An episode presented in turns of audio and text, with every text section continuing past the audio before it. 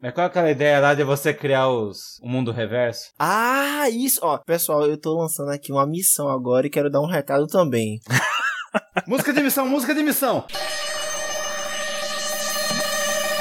Tan, tan, tan, tan, tan, tan, É o seguinte, nós já temos o fake do Ansem. O que é, que é o fake do Ansem? Ele é o cara do mundo paralelo.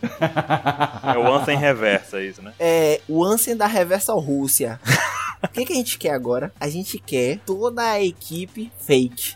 A gente quer uma bururu vegana. A gente, que tem A Ah, gente, QT. buru vegana, buru que não come. Trocou o bacon por, pelo que que tem? Semente de girassol. Grãos de bico. Troquei por luz solar. O Mr. 23. Mr. 23. Mr. 13, não, Não, Mr. 23. O Mr. 72. Não, o 23 que é meu inimigo. O 23 é meu inimigo. 23 é seu inimigo, pronto. A gente quer um Mr. 23. A gente tem que ter um Baruque que anda de cavalo. Por que um Baruque que anda de cavalo? Porque ele é caminhoneiro, então. O que, que tem a ver? Não, tem que ser um Baruque vestido, gente. De boa! Esquimó, né? Que tá, tá tempo vestido. É um Baruque de roupa. Um Baruque sem barba. Tem que ser um Baruque pelado que anda de cavalo, pronto. Não, cara. Baruque maconheiro, pô. Que? Porque o Baruque é todo exatas, o Baruque tem que ser um Baruque que vende arte na praia. um baruque de humanas. Baruque miçangueiro. E que usa muita roupa. Tá, e você é engraçadão. e vo- Sua versão vai ser qual, então, ô engraçadão? Tem que ser. Um QT do Rio Grande do Sul. Já pensou? que cursa matemática. Que coisa física. Que só fala coisas assim. Like, não, gente, a gente não pode fazer isso. Temos que ir pelo caminho correto. Um QT politicamente correto. Fala com o saque do cu, do sul, do cu. Sotaque do culo. Eu acho que esse sotaque aí é meio sujo. Esse sotaque aqui é meio pesado pro cast. Olha, falando em pauta de fetiche, toma, sotaque do cu. Do capeleto vocês fazem um fake anão. Pronto. O capeleto tem 3 metros de altura, então. Ele vai ter só meio metro. Capeleto dócil. É, ele, ele é super educado e sensível, sabe? Tipo, ele vê uma florzinha na- no campo e chora. Gentleman Capeleto. Olhinho daqueles bichinhos bonitinhos assim. Ele chora com um com um comercial de iogurte, sabe? Uma coisa assim, passa assim. Ele é um, é um anão sensível. Como seria o Mr. Caio reverso, hein? E do Caio, hein, gente? É isso, agora que eu me perguntei. Seria um cara que não edita o cast? só gosta de gravar? Não sei. Não, eu acho que. Deixa eu pensar. O Baruque vai saber melhor. Cara, eu não sei como é que é o Caio Reverso. Cara, uma pessoa neutra, pronto. Pronto, o Caio de humanas também seria muito bacana, cara. A toquinha do Bob Marley, sabe? Caio, ator da Globo. Bora jogar um dominó, pivete! O Caio jogando dominó. Caio jogando dominó. Caralho, perfeito. Não, a gente teria que fazer um desenho assim, ó. Opex reversa. Aí sentado na mesa, sentado na mesinha. Caio segurando uma peça de dominó e botando na mesa. Eu botando xadrez. Falando, não, esse é o jogo errado. Aí Buru vegana comendo, tipo, pega naquelas aqueles alfação. Não, alface não, repolho grande, tá ligado? Um pedaço de repolho grande. E assim segurando assim, olhando pra ele. Devo comer isso? Hum, acho que não. Minha barriga já está cheia. Cara, tá muito errado nessa buru reversa. Sabe por quê? Ah. Se for buru reversa, tem que ser um buru que não come nada, cara. Tipo, Anorexica. Porque eu não sou carnívora, eu como tudo, sabe? Qualquer coisa. Da Etiópia. Tá porra! Você tem que me fazer o contrário, entendeu? Então, tipo assim, você tem que fazer a Yaburu contrária, a reversa. Tem que ser ela, tipo, deitada no sol, assim, olhando pro nada, pro céu. Aí o pessoal fala: que que é isso? Tô me alimentando de luz solar. E alta. E alta, bem alta. E alta, gigante, assim. Aí faz eu pisando no capeleto, de preferência. Nossa, vai ser a melhor vingança que vocês podem me dar em relação ao capeleto. E qual, e qual vai ser a máscara que o 27 vai usar? Se ele vai ser 23, ele tem que usar máscara do quê? Verdade! Máscara de cachorro, igual a que ele comprou. É.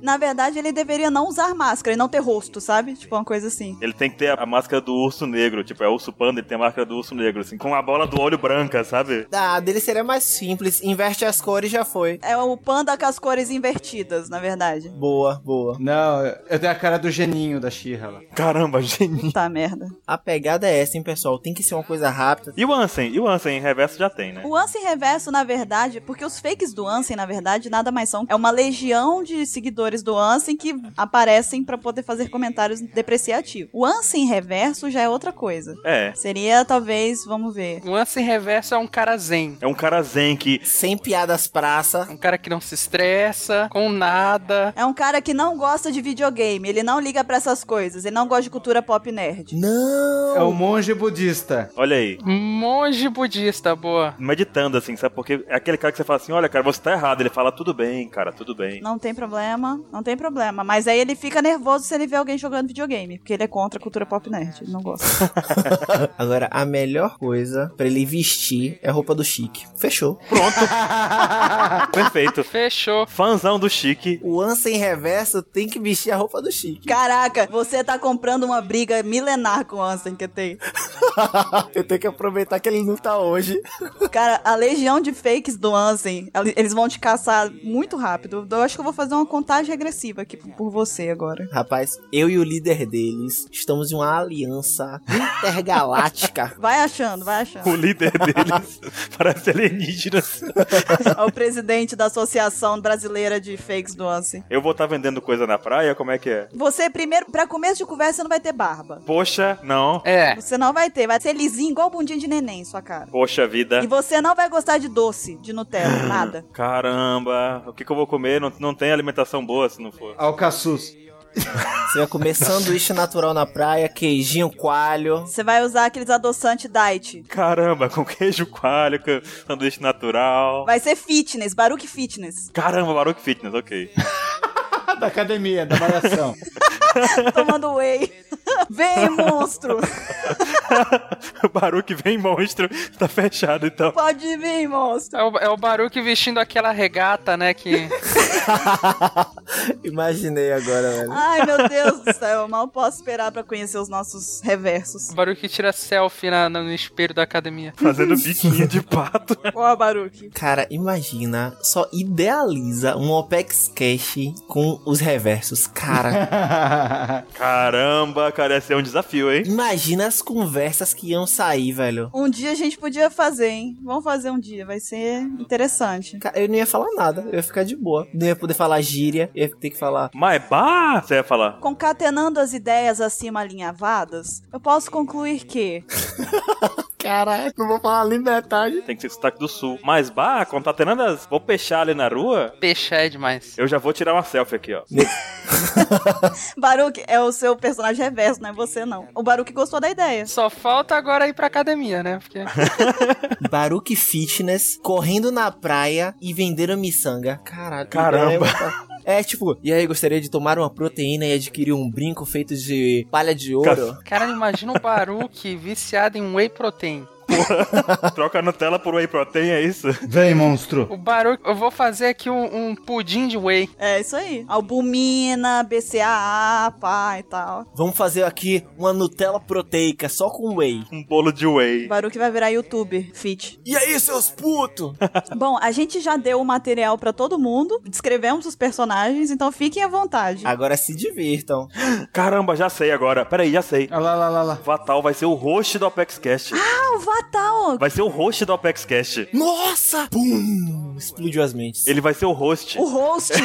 Vatal é o host do Apex Cash. Participa de todos. Isso, é ele que apresenta o Apex Cash. Muito bom. E outra, é Mr. 27, o fake dele tem que falar pra caramba, viu? Quando chamarem ele, falar assim: é você 23. E ele fala baixinho, ele não grita, não. Ele não fala, oi! Não, é tipo, oi, gente, tudo bom? Uma voz tranquila, pá. assim. Tem que ser, não, tem que ser. E aí? Meu Zen é o Anse. Não, mas você, vai, você não vai gritar mais. É, você só não vai gritar, sua voz é tranquila. Faltou o Poeira também, participou já. O Bushido também. Não, o Bushida é fácil, ele vai ser brasileiro. Ele é brasileiro, tá? Ele só mora no Japão. Ele vai ser japonês e mora no Brasil. Isso, isso, isso. Ele não vai ter figures, ele não gosta de figures, ele acha aquilo uma bobagem. Ele coleciona carros. Ele é tipo aquele garoto do Toy Story que tem brinquedo pra quebrar, não tem? Ah, é exatamente. É o garoto lá do Toy Story, o vizinho do Andy. É um japonês que veio pro Brasil e, e tortura os brinquedos. Caramba. Exatamente. É, porque o Shimizu ama os brinquedos dele, então o reverso odeia, né? Boa, boa. O Poeira vai ser vai ser o aluno que é o mau exemplo da sala. Além de ser professor, ele não é professor. Ele vai ser o, o, o aluno que não quer nada com nada. Aquele que joga bola de papel na cabeça dos outros, né? É, ele, que- ele não fa- quer nada com nada. Senta no fundão, é isso aí. Esse é o E faz turismo. faz turismo na aula.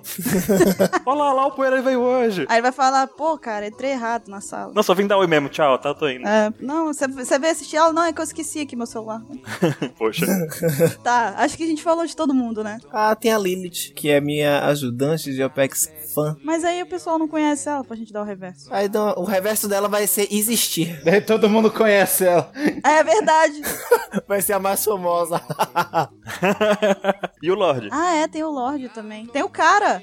Tem o cara. Cara, eu não sei o reverso do cara, falar a verdade. Reverso do Caras é um, um- um cara que nunca tá lá quando a gente pede. E ele sempre atrasa, sempre perde a hora. Aquele cara que nunca, sempre falta. Sempre atrasa, é. Isso, ele é tipo amigo do Poeira, sabe? É o cara que sempre tá naquele negócio assim, ei, você vai ver amanhã, eu tô chegando, amanhã eu vou na hora. Nunca vai aparecer. Nunca chega. Nunca Muito chega, bom, esse é o gostei cara. dessa. Gostei. E o Lorde? A gente, a gente vai pensar no do Lorde. Ok. Depois a gente pensa. Próximo cast. Mas quem quiser já ir fazendo, pá, né, vai adiantando. E a missão tá dada. Ok, então vamos agora sim para o Apex Cash, porque parece que já foi um podcast inteiro aqui, né?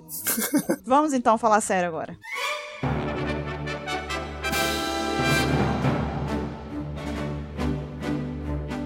Olá, jovens! Bem-vindos a mais um Apex Cash. Eu sou a Bururu e hoje eu estou aqui com o Baruki, E aí, pessoas reversas? com o Ketei Abate, é que o cast tri legal. Aqui eu que tem fake. com o Mr. Caio. Olá é o contrário de alô. Ok, Ok. Nossa. tá bom então. E com o Mr. 27. Ai, ai, ai! Ele não veio reverso. É pra ser reverso? Era. Ah! Não, você tá vendo todo mundo fazer uma coisa. Aí você vai e faz contra, você já é. Ele fez o reverso do reverso, mas tá bom. Não, eu faço então, eu faço então. Faz iô, em vez de oi, você fala iô. Aí faz o sonzinho ao contrário. É, tu tem que começar no alto. Yo! Entendeu? e com o Mr. 27. Yo! É o reverso de oi, entendeu? Ele não entendeu Tá certo. que era baixo. Mas tá bom. Yo! E morreu. Esse é o Tarzan. Ao contrário, é o Tarzan reverso. Eu já ia perguntar item 23 no 27 e morreu. Nossa, péssimo. Vai, vai, passa. Pula tudo. Pula. Que horrível. Vou sair do cachorro. Vai, Buru, me salva, né? Ok, tá bom, vou te salvar que tem. Me tira dessa situação horrível. Tô um pouco desconfortável aqui. Estou com vergonha de mim mesmo. Vai, me salva. Então, o Apex Cash dessa semana vai ser excepcionalmente sobre assuntos que não são relacionados ao One Piece. A gente vai dizer aqui várias vezes que não é o One Piece. Então, se você tá esperando o One Piece aqui, já pode dar pausa aí, mas a gente recomenda que você escute porque tem muita coisa legal. Vai ser Antes de gostoso. mais nada, nós vamos para E-mail! a leitura dos e-mails.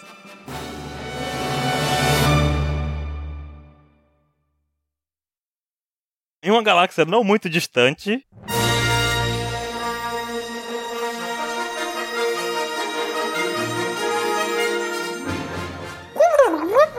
o que foi R2D7? Não ligue pra ele, o Baruch One. Ele deve ter bebido gasolina adulterada de novo. Hum, muito bem, Bruruei. Qual é a nossa missão de hoje?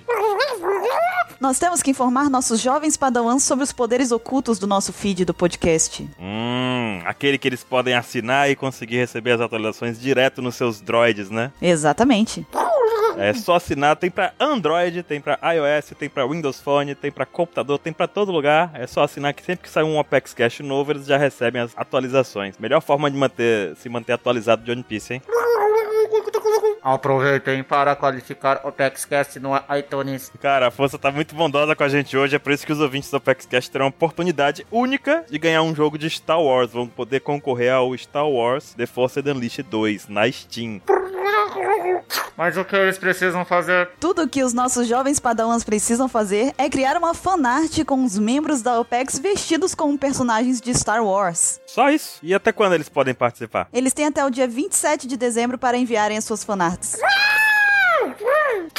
E lembrem de enviar para o nosso e-mail contato arroba onepx.com.br junto com nome, idade, cidade e estado. Que a força esteja com vocês!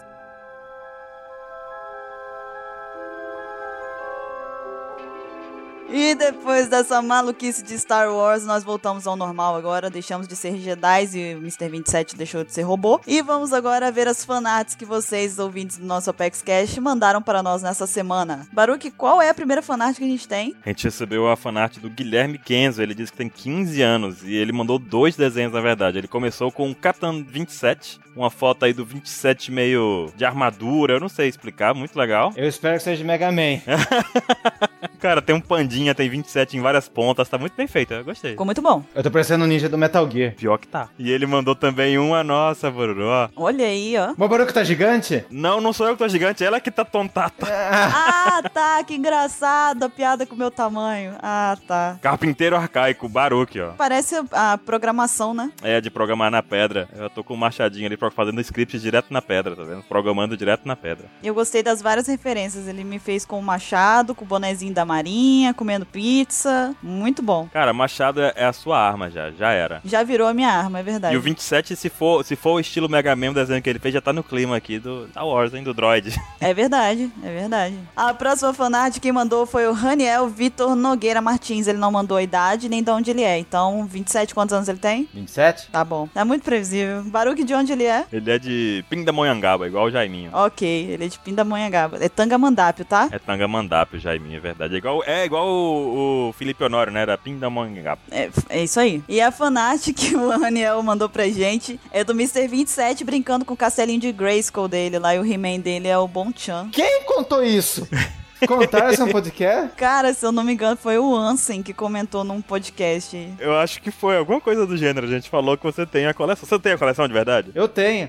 Tenho todos os bonecos, só não tenho o sinistro. É triste isso. Você tem o Pacato? Poxa, eu não tenho os gatos guerreiros, porque minha mãe achava feio. Poxa, mas era meio estranho mesmo. Mas eu tinha o rotor, o cabeçossauro, vocês lembram disso aí? Não. Lembro, meu irmão tinha um monte também. 27, meu irmão tinha um pacato. Se ele tivesse ainda, eu te dava. Juro pra você, mas ele destruía, sabe? Ele tinha espírito de destruição. Aí ele quebrou tudo. Hakai Ho! E qual é a próxima fanart, Mr. 27? Quem mandou foi a Clara Di Nogueira. e ela mandou aqui, acho que mandou um guaxinim tocando banjo, é o guaxinim lá do... É o do último cast, é. Do Psycast, ele mesmo. Olha só. É um guaxinim tocando banjo. É porque a gente comentou no cast passado, né? O Guaxinim falou. Não me lembro agora o assunto exatamente, mas eu lembro que eu falei, ah, faz ele tocando banjo, né? O Guaxinim tocando banjo. Ela realmente fez aqui um banquinho, um banjo e um Guaxinim, né? Bem poético, muito bacana. Ficou. E a gente mostrou pro Marcelo Guaxinim essa fanart e ele adorou. Ele ficou muito feliz, gostou bastante e pediu pra gente agradecer a você, claro. Então, valeu por participar. Sucesso. Di! Tem também a Mini, ela pediu pra ser chamada assim, tem 20 anos. Ela mandou um desenho também aqui que ficou uma coisa que eu comentei, né? Que eu não como peixe. Vocês comem peixe? Eu como alguns peixes, não todos. Puta, eu como peixe hoje em dia. Parei de comer é, peixes que têm espinho, na verdade. por- ou seja, a grande maioria. Porque eu, eu não gosto de correr o risco de encontrar um espinho. Então eu como peixes que não têm espinho. Só dá a quinase pro peixe. Tipo salmão ou cação, esses tipos de peixes assim. Cara, meu, meu problema é somente porque ele nada. O peixe é Kairosek pro Sêbaro? É, eu acho que é, cara. Eu não gosto. Você come. ah, que ruim. Ah, é, mas pior que é, sabia? Veio do mar, tá explicado, ó. E aí, como é que ficou aqui a fanart dela? Ela mandou aqui também outra fanart, ó. Aí, eu tô segurando a, a plaquinha do Zoro pra presidente, hein? Vote mais ou menos 27.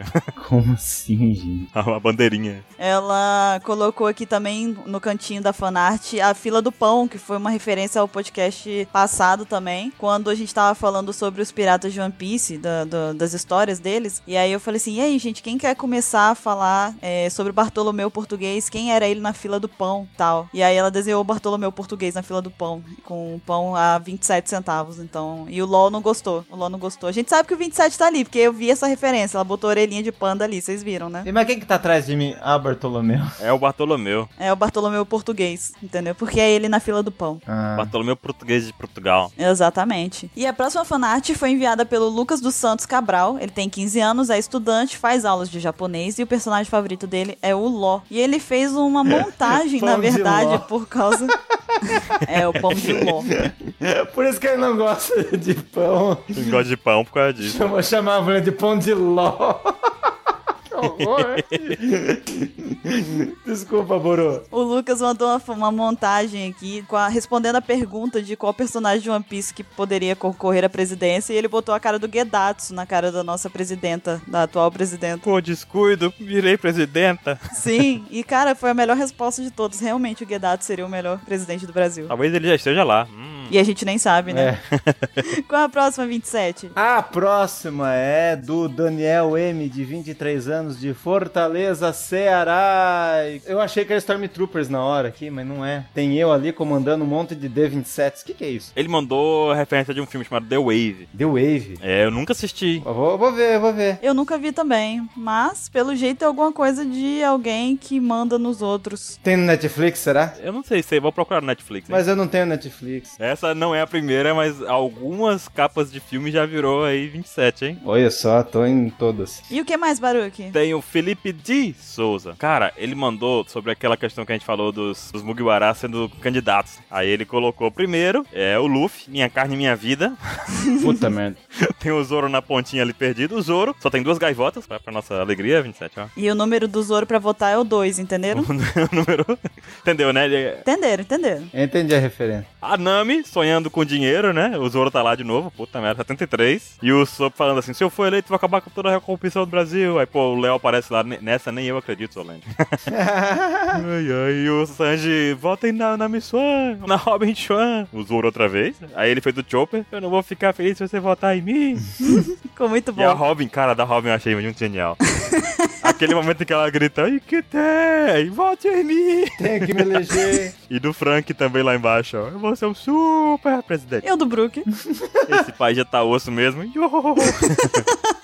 E o... Esses pessoais têm um hack da comédia muito afiado. A próxima foi enviada pelo Nelson Neko Kobayashi, de 44 anos. Ele é analista financeiro e é de São Paulo, capital. E ele mandou também sobre o debate presidencial aqui pra gente. Como sempre, o Nelson ele tem a tradição de colocar o minuto em que as coisas acontecem. Eu acho isso muito bacana. E ele coloca aqui o William Bonner falando: O senhor tem cinco minutos para a réplica. Aí vem o Luffy: Não dividirei a carne com ninguém. Aí o Zoro: Vice, jamais.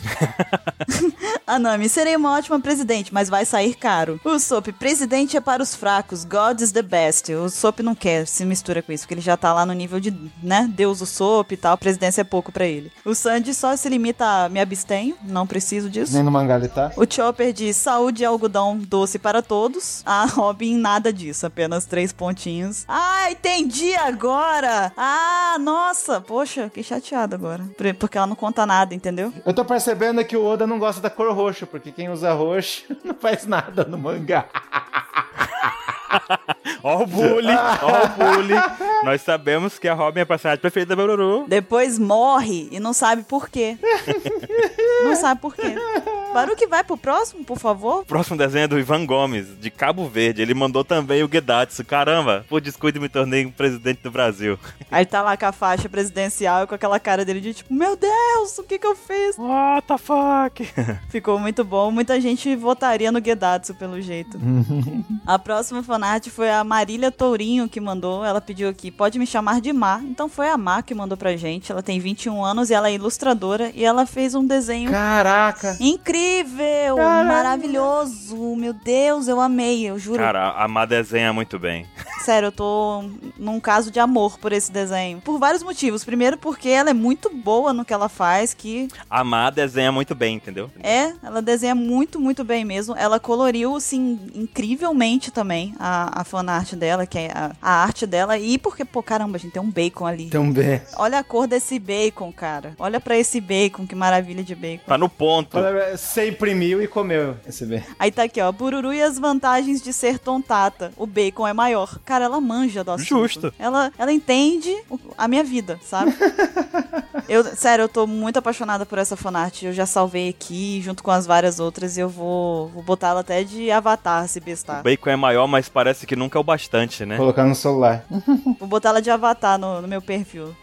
Olha aí, é uma boa. Tá muito desenhado. Ficou muito boa mesmo. Muito obrigada. Matorinho rolando nos desenhos. Mr. 27, qual a próxima? Quem, quem mandou? Deixa eu ver a carta aqui, é de Douglas Mella. Olha, que ele mandou aqui o Frank do aquele modo lá do Vingadores 2 lá. Como que é o nome lá daquele Fran- aquele Homem de Ferro lá? Fullbuster? Não. Ah, nem lembro. Hook, é, Hookbuster, não? Mas aí é a versão Frank Pluton.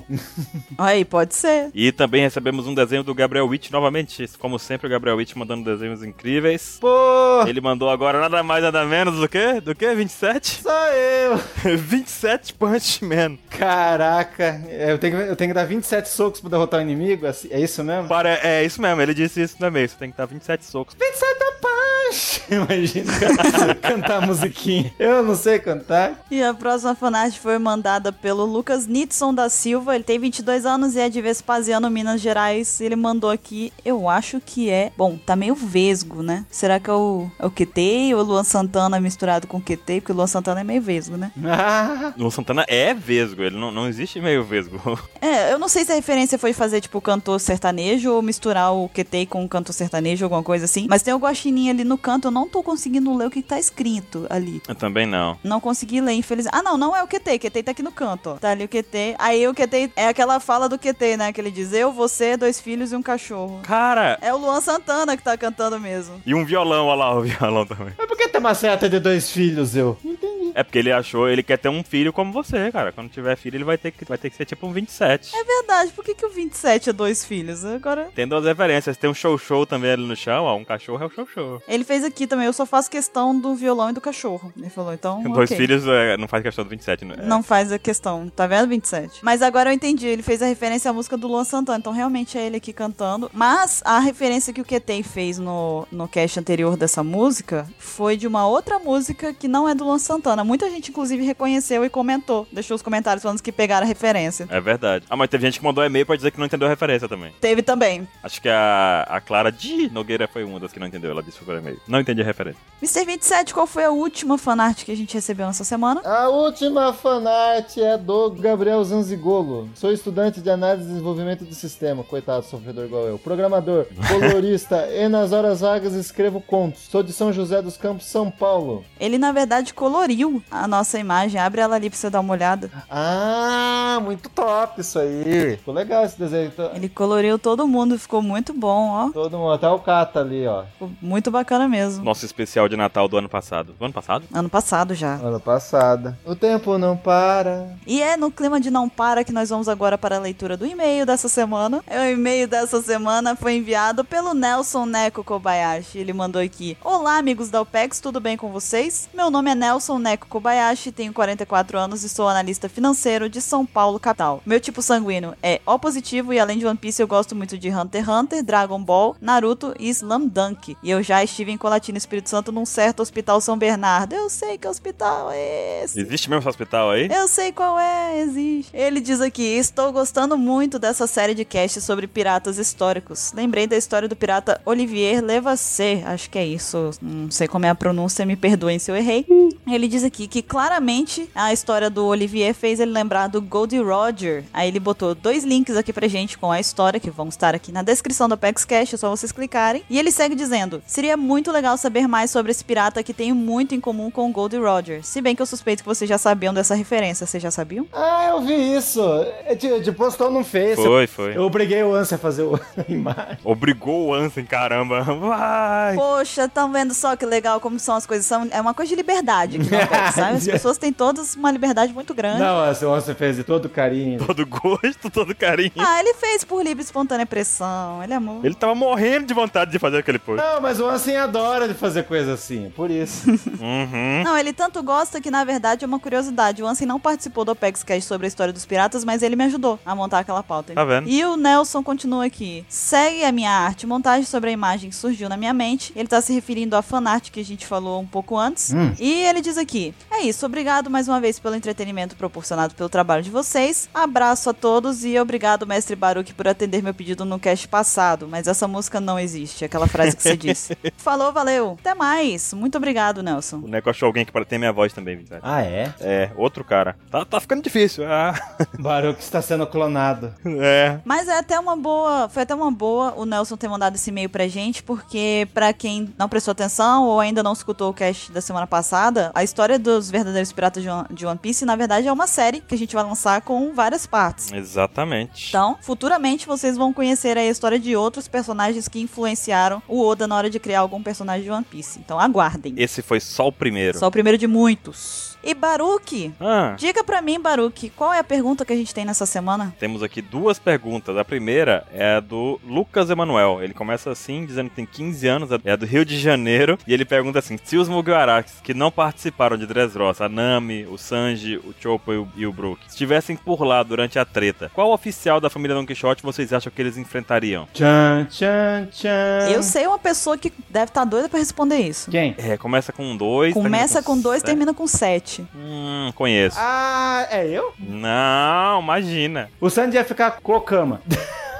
com o Derlinger. Com Derringer. O cara dá golpes de perna com salto alto, como o Sandy já manja da- do salto. Dos, dos salto altos, né? e enfrentar ele. E a Nami? Não, não pensei na Nami. Ah, mas a Nami. ah, Não, a Nami enfrentou a Jora, né, mãe? É, pode ser. Eu acho que o Brook. Deixa eu ver o Brook. Não, o Brook venceu a Jora. Ah, ok, o Brook é Jora, ok, tudo bem. O Brook poderia ter enfrentado o Laudi, né? Ah, é verdade, os dois são antigos, né? É verdade, quem é o mais velho ali? São antigos e saiu a alminha. Cara, saiu a alminha do Laudi, olha isso. Aí o Brook caía, saía a alminha deles também, os dois brigavam em alma. Brigavam Isso é em legal. espírito, ia ser foda, olha aí, gostei. Ah, lá, foi massa. Deixa eu ver. O Chopper. Chopper, Chopper eu não sei, cara. O Chopper tem cara que ele ia enfrentar o McVis. Pode ser, ele ia ficar grandão. Vai ficar grande, vai ficar monstro. Ao invés de ser o Hairudin que ia dar o soco, ia ser o Chopper Monster Pointer, né, dando soco. Uhum. A Nami, a Nami não ia fazer nada. Podia lutar contra o Gladius. A Nami, o Gladius? É. Por quê? Porque foi o que faltou. Simples assim, horas. Caramba, esse motivo foi espetacular. Por exclusão. Por exclusão. Eu queria ver o Sanji com- contra o Diamante. Não, eu queria ver o Sopro contra o Gladius. É, o soap contra o Gladius ia ficar legal também. Aí sim ia ser uma. Agora a Nami sobrou, a Nami sobrou, a Nami ia ficar lá só gritando, mesmo e correndo. Tá bom. A Nami até hoje não enfrentou ninguém depois do time skip. Pois é, deixa ela assim. Ah, podia ser a Baby Five, então. Aí, Boa. a Baby Five, boa, boa, matamos. É, ela ajudou a vencer também, né? Se você pensar assim. É, é, É, então a gente fecha, né? Sandy, Dellinger, Chopper, McVise, Brook, Laudi. Laudi e Nami, Baby Five. é. É, e nós temos um cast inteiro só sobre a família Don Quixote, que foi o cast, Opex Cast 35. Sim. Sabe onde que vai estar, tá, Baruque, a referência? Onde? Onde? Na descrição. Hum, essa descrição é maravilhosa, hein? Ela é incrível. É. Saborosa. Saborosa. Tudo bem. Então tá. Mr. 27, a próxima pergunta é de quem? Olá, Opex. Meu nome é Jefferson. Ele não mandou sobrenome, Baruque. O nome dele é Jefferson Jones. Tenho 16 anos e moro em Ibirité, Minas Gerais. E meu personagem preferido é Banheiro Feminino. Hã? É o quê, rapaz? É o Sanji, deve ser. Queria saber qual Akuma no Mi tipo Zoan vocês comeriam e por quê. Eu acho que é igual das melhores que eu posto, sei lá, não sei. E- ah, eu acho que ele É, gosta. ah, ele deve ser um dos meninos que fazem parte do público que acompanha as melorinas. É o cara que dá like e compartilha lá. É, deve ser. Qual Akuma no Mi você comeria, Baruque? Eu pegaria do tigre, seria muito louco. Tigrão! Vou mostrar que eu sou tigrão, então martela. E o nome é Tora Tora. Ih. Buru com machado e barulho com martelão. Olha aí, tá vendo? Oh, já- E você, 27? Eu? Muitos acham que eu ia pedir do panda, mas não. Ah, eu gostaria de ser um falcão, igual o do, do Pel lá, uma águia, sei lá. Uma dos ci- cinco tipos zoans que existe. Ia ser legal, que voam. que voa, catalogado. Agora pensem numa águia zoa, né? Um, Com a cabeça uma de pessoa- Um panda. usuário com uma máscara de panda. Um pássaro com a cabeça de panda, esse maravilhoso. Imagina a forma híbrida disso. Mas tem pessoas aqui, eu tava sendo amarrado e torturado que eles queriam que eu fiz- que eu comesse a zoa antiga do Velociraptor, não sei porquê. Cara, seria inacreditável. 27 com a zoa antiga. Por que, que você acha, 27? É porque existe um podcast Hum. que começa com a entradinha de Jurassic Park, que tem um zo- uma pessoa do Apex Cash que tá lá fazendo, imitando um Velociraptor. ah, tá, entendi. Digam vocês nos comentários, por favor. Vocês acham que ele tem que ser uma águia? A águia ou o Velociraptor com máscara de panda? Os dois têm máscara de panda, tá? Só pra especificar. E se eu começar é do panda? Um panda com cara de gente. se é assim. Olha só que inacreditável. a cara real dele aparecia. Você não pode que anular o poder. Uma máscara de humano. Nossa, Aí essa é a máscara do Leon, do Resident Hum. Evil. nossa. Do, do Ciclope, olha aí. Ei, o Scott Summers. Ou talvez o Jim Carrey. Fica aí referência. Vamos deixar pra lá, então. Ei. É, tudo bem. E você, Bruno? Se eu fosse comer uma Akuma no Mi do um tipo Zoa, você comeu todas uma salada de fruta. eu ia... Eu ia virar uma mutação esquisitíssima, né? Um pé de galinha, uma cabeça de. A gente ia descobrir se a Akuma não me fazia mal ou não, se comia mais de duas. Eu, nem, eu ia falar, nem percebi, tô lá atacando leite condensado, tô nem me importando. Nossa. Falar da de frutas da Komonomi, né? Hum, saudável, muito saudável, com leite condensado. Chia, bota chia. Baruque tá light agora, tá um menino fitness. Eu, eu sou fitness. Tá comendo ricota. Nem sei o que vocês estão falando. É muito gostoso, ricota. Eu não posso falar que eu como ricota também, né? Mas, mas Baruque não. Baruque tem que comer Nutella. Ricota é muito bom. Nem sei o que é isso. Se eu fosse comer uma Akuma no Mi do tipo Zoa, eu lembro que eu tava conversando com os meninos antes da gente começar a gravar, eu pensei num panda. Por quê? Porque o panda, ele fica rolando na grama o dia inteiro, aí ele come o dia todo, aí ele dorme do nada, e ele é fofinho. Mas aí eu parei pra pensar que ele come, tipo, só broto de bambu, sabe? É uma coisa meio chata de se comer, ele é muito vegetariano. Então eu prefiro ser um urso mesmo, sabe? Porque o urso, ele come carne pra caramba, sabe? Pedreira, pedreira. Come salmão. O negócio é mais bruto e tal. Aí eles hibernam. Então, assim, come bo- bastante, hiberna e é carnívoro. Então pode ser do urso. Bacana. Eu imaginei que você fosse dizer assim, ah, eu vou pegar um fruto do humano modelo gigante. Ah, tá, por causa do meu tamanho, né? Ah, muito bom. Ai, que Tá. engraçado, Baruque. Muito bom. Vou te matar por último. Você é muito engraçado. Poxa vida, isso é lá lento e doloroso. É, depois quando eu virar urso, você vai ser o primeiro, tá? Caramba, vou me fingir de morto. Então para de comer ricota, tá? Para de comer ricota. Fique com bastante carne, por favor. Não, Que coisa, não. vem a ricota. E essa foi a leitura de e-mails dessa semana do Apex Cash. Fiquem agora com o tema principal de One Piece. Na verdade, o Apex Cash vai ser sobre o que, Baruque? Não é o anti. Olha só. Mas tá muito bacana, então divirtam-se. Ei, Diga. cadê o Ansem? Ele já voltou da guerra dos fakes? Ah, é verdade, tem essa também. Vocês vão perceber, queridos ouvintes, que o Ansem está ausente do Apex Cash. Ah, é? Por que, que isso aconteceu? Porque, como vocês podem ver, nós estamos em clima de guerra galáctica, né? Estamos aí com a força está desequilibrada novamente. Tudo isso por culpa do quê? Das guerras clônicas dos fakes do Ansem, né? Ansem está envolvido nas guerras clônicas. Nesse momento, ele está batalhando. Você tá dizendo que eles pegaram lá o planeta lá e fizeram um monte de fake do Ansem? Exatamente. Foi, tá lotado. Ele tá tentando lá controlar os fakes dele de alguma forma. Tá, tem uma guerra absurda acontecendo no momento, cara. Ansem foi convocado em campo de batalha para poder botar ordem. É. É Ansem Fett? Ansem Finn, Ansem Finn. o Ansem Fim. Ou é Fett? De Boba Fett. Boba Fett. É o Financem. É o Financem. Financem. Financem foi chamado em campo de batalha para poder controlar seus fakes, porque eles estavam fora de controle, literalmente. Aham. Tá difícil, ele volta. Então, assim que a guerra- as guerras clônicas terminarem e Ansem conseguir colocar ordem na galáxia, ele volta. Não fiquem preocupados, ele vai voltar em breve. Bacana. E agora sim, fiquem com o tema desse Apex Cast, não é One Piece. Um bom Apex Cast para todos e até a próxima leitura de e-mails na semana que vem. Tchau! Até a próxima galáxia. Tchau. Até daqui a pouco. Tchau.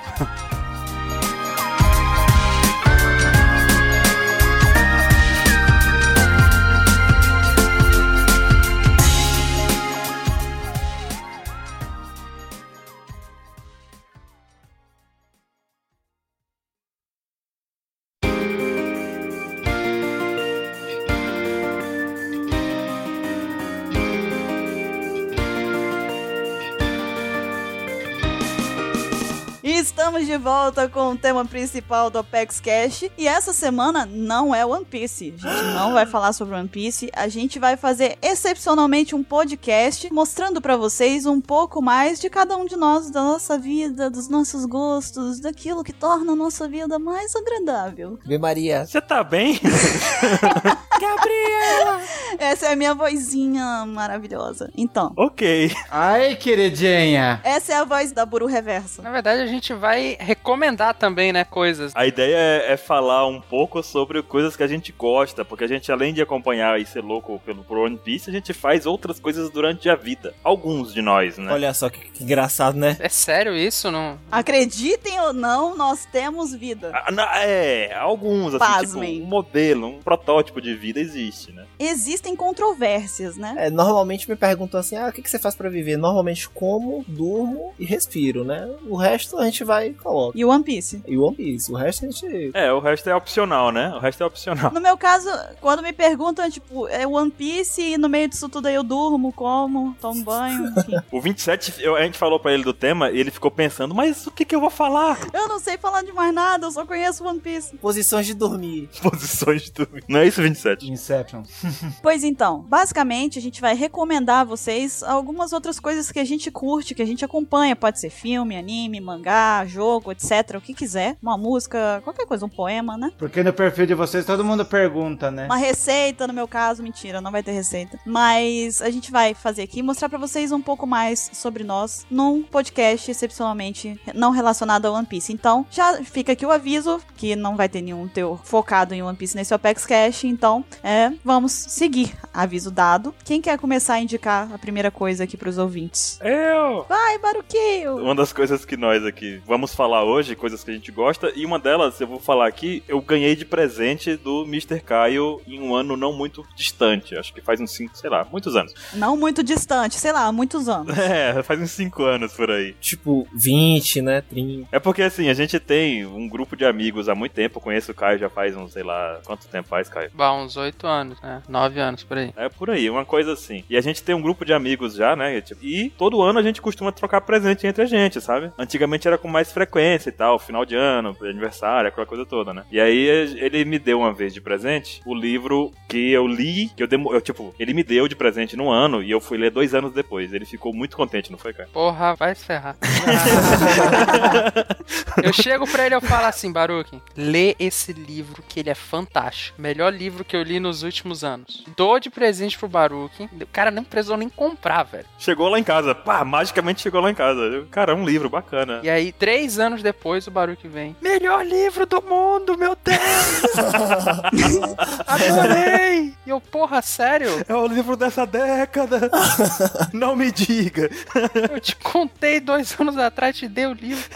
Acontece que eu li ele até a página 60, aí eu ficava, pô, desanimei, sabe? Aí teve um dia que eu falei assim, hoje eu passo dessa página 60 maldita. E aí quando eu passei, cara, o livro acabou em um instante. O livro tinha 62 páginas, né? É, não, o livro é uma chapuletinha, assim, né? O Nome do Vento, a Crônica do Matador de Reis, né? É um livro excepcional, é um livro que esse nosso grupo, muita gente do nosso grupo de amigos, assim, que é fora da OPEX, né? Já leu, né? Acho que já teve umas cinco pessoas que já leram lá, né, Caio? Ah, sim, é. Além de nós dois. Muita gente já leu. É porque é um livro muito bom, muito bem escrito, diferente do que a gente vê por aí. É muito bom mesmo. É, ele é diferente, ele conta. É um, é um livro de aventura, só que ele é um livro de aventura não daquele tipo que a gente vai sendo arrastado pela aventura. É uma coisa assim que é um universo não muito distante do nosso, mas que tem coisas, detalhezinhos assim, que tem uma história envolvendo. Tem, ele tem um background. Eu lembro muito de One Piece quando eu li O Nome do Vento, porque tem aquela coisa, tem foreshadows no, no livro também, tem aquela coisa, tipo, um acontecimento que, que é mostrado aqui, reflete lá na frente, sabe? Só que de forma Uhum. bem sutil. E aí tem, tem tretas que eu e Caio discutimos até hoje, com, até com uma amiga nossa, Raquel. Tipo, coisas que a gente viu no livro. A do Dominó? A Raquel do Dominó,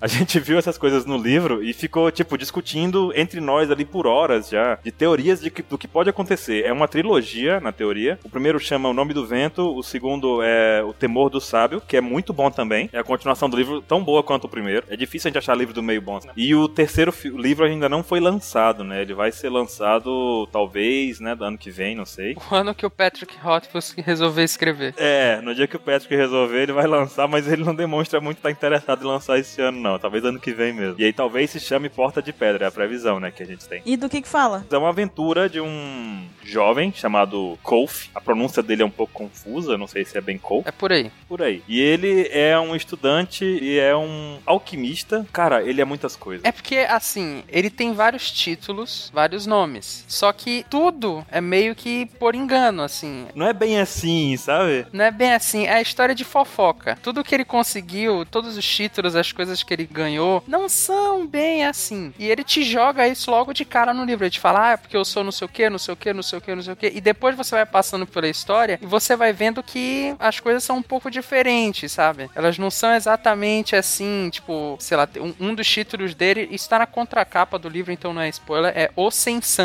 Porque em teoria ele não sangra. E aí depois você vai entender por que, que ele não sangra. Mó spoiler, hein? É, e- mas ele ganhou esse título. mundo. Sim, e ele tem, é. tipo, milhares de títulos ali, sabe? Que você vai descobrindo com o passar da história dele. Tem culturas diferentes no livro, tem a parte fantástica também. E é tipo uma, é uma jornada. Tem um negócio que eu acho que é importante dizer que assim é, é um dos livros que foi feito pra um público mais juvenil, mas que ele atinge qualquer qualquer pessoa que lê com qualquer idade vai gostar. E tem um, um- um negócio nele que eu acho fantástico que o autor usa, que é nada é de graça no livro. Nada vem Exatamente. gratuito pro personagem principal. Que a gente vê tanto protagonismo em tantas obras, ah, o cara é o escolhido, o cara é o melhor. o- A gente viu isso até em- recentemente em Eragon, que explodiu também de um- uns anos atrás e agora caiu de- novamente, porque acabou a série. Cara, o Colf só se ferra.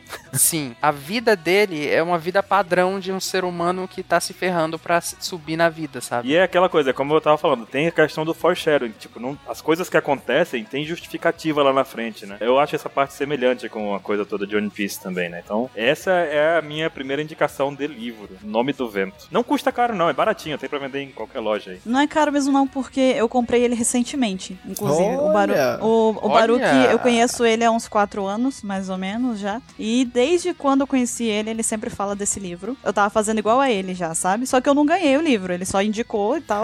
né, ninguém... Então, Podia ter facilitado, hein, Urus? né? Mas tudo bem. Aí eu fui recentemente na Saraiva comprar uns livros lá. E aí eu vi esse livro lá tal. Aí eu olhei e falei: quer saber de uma coisa?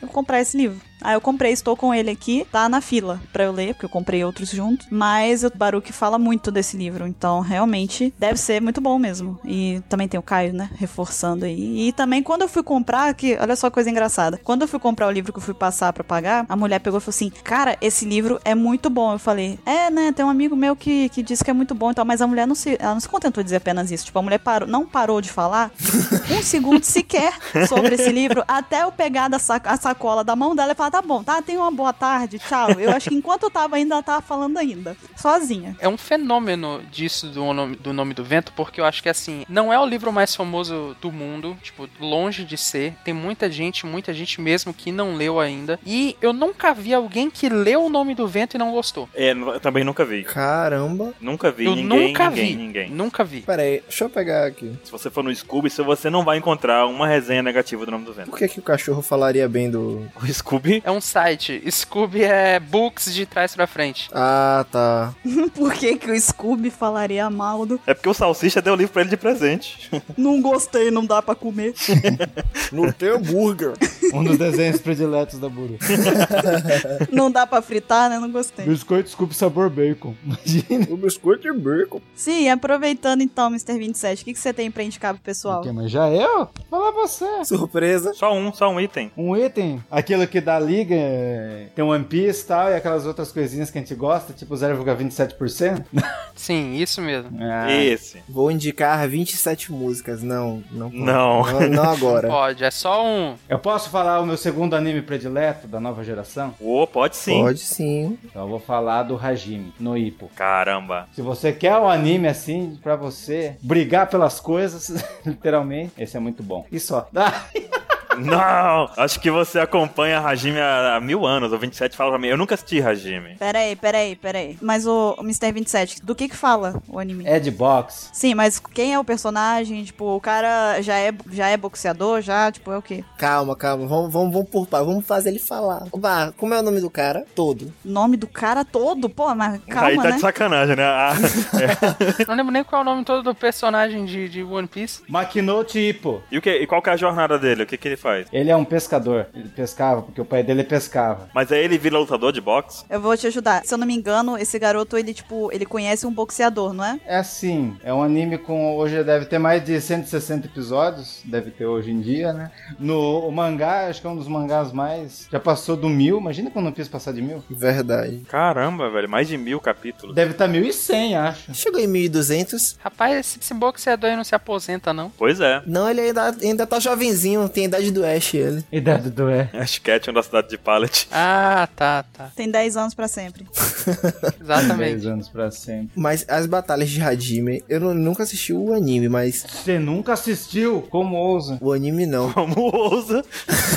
seu verme insolente. Agora, no, no mangá, velho, as batalhas são muito intensas, tá ligado? Tipo, eles trocam socos, você sente a parada, entendeu? Você sente que aquele soco pegou de verdade. Então, o cara ele desenha muito bem, velho. Pelo menos batalha, o cara é fantástico. O problema é que às vezes você não sabe pra quem você torce, se é contra o cara que tá enfrentando ou pra ele, né? É. Ah, então você já viu, seu safado. Mas ele não viu o anime, ele viu o mangá, né? Ele leu o mangá. As histórias do, do- dos personagens secundários também são muito boas, entendeu? Assim como One Piece, você tem histórias de personagens secundários que são muito boas, que você se liga, quer que aquele cara apareça mais e até que a, a tripulação ajude. Hadimi também tem muito disso, velho. Às vezes, o objetivo dos outros é tão importante quanto o objetivo do personagem principal. Que louco, hein? É tipo o Rock contra o Apollo Creed. Porra, fo- foda. Meu, assistam, porque você tá tão ansioso de você fazer uma coisa lá, daí a mãe dele fala: Não, fica só deitado. Daí pelo menos seu corpo descansa. Não tem aquelas sensações, vocês já não sentiram assim? Quando você tem uma grande prova pra fazer, Todos os dias.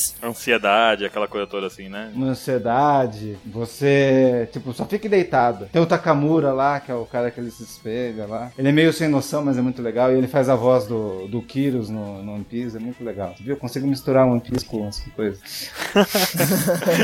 É legal isso, que o Mr. 27, quando a gente tá fazendo episódio, ou quando a gente tá conversando no Skype, alguma coisa assim, o Baruque vai até concordar. Ele, de vez em quando, ele aparece e fala, ah, é, não, isso aí lembra um pouco um negócio de Hajime. Não fala de vez É em verdade, quando com é a gente? verdade. Ele pega e fala assim, não, vocês têm que... Ele, de vez... Teve uma vez que ele tentou converter a gente, inclusive. Vocês têm que assistir Hajime, não sei o quê. Como assim? Aí eu falei, não, 27, mas, mas é porque não dá tempo de eu ver agora. Não, veja agora. Eu falei, mas é muito Eita! Essa frase solta aí. grande.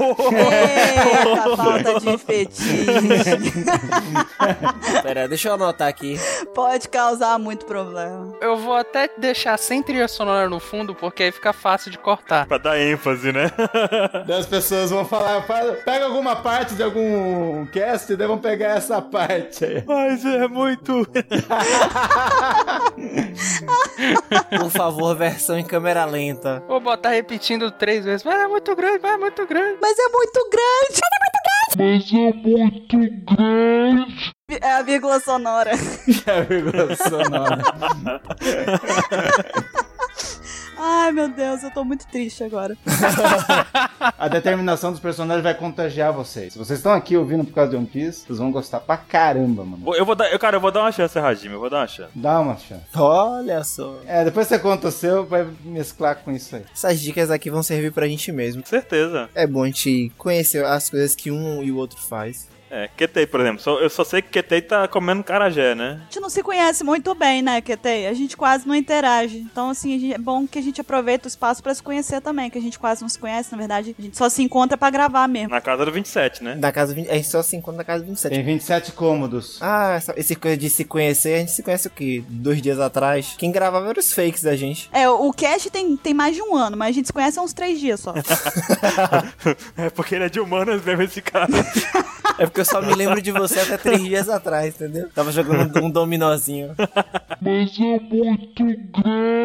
E Ketei, o que, que você tem pra indicar? Cara, é, minha primeira indicação vai, na verdade, pra uma série de livros, que é a série de Percy Jackson. Tanto a Percy Jackson e os Olimpianos, quanto a Heróis do Olimpo. É uma série de, na verdade, a primeira parte tem cinco livros, e a segunda tem mais cinco. Foi escrita por Rick Jordan, que ele é um historiador. O personagem principal da série é Percy Jackson, que é um garoto, um, um jovem, que é filho do deus grego Poseidon. Daí ele inicia a, a aventura épica dele por todos os Estados Unidos. Mais pra frente da história ele chega aí pra outros países. E o que, que eu acho legal desse livro? O, o Rick Riordan ele tem uma pegada muito legal que ele consegue renovar a mitologia grega, colocando ela nos dias, a- nos dias atuais, fazendo aquela coisa toda de. Ele consegue trazer pra gente a visão de que nem todos os deuses são realmente bons. Porque, pra quem não conhece, pensa que os deuses gregos, em sua maioria, são benevolentes, muito bondosos, que a todo momento eles vão querer ajudar você. Mas, na verdade, na própria mitologia, isso não é verdade. E ele consegue trazer to toda essa, todo o egocentrismo, ahn, essas coisas, o egoísmo, as coisas ruins das, da personalidade dos deuses, que se parecem muito com os humanos. E isso, velho, é, é muito legal. A pessoa que for ler o Percy Jackson tem que esquecer o filme, né? Nossa, super, velho. É. Pô, esquece tudo aquilo, pelo amor de Deus. Abre mão do filme vai no livro, que é outra realidade, é outra coisa. O filme é péssimo. Tipo,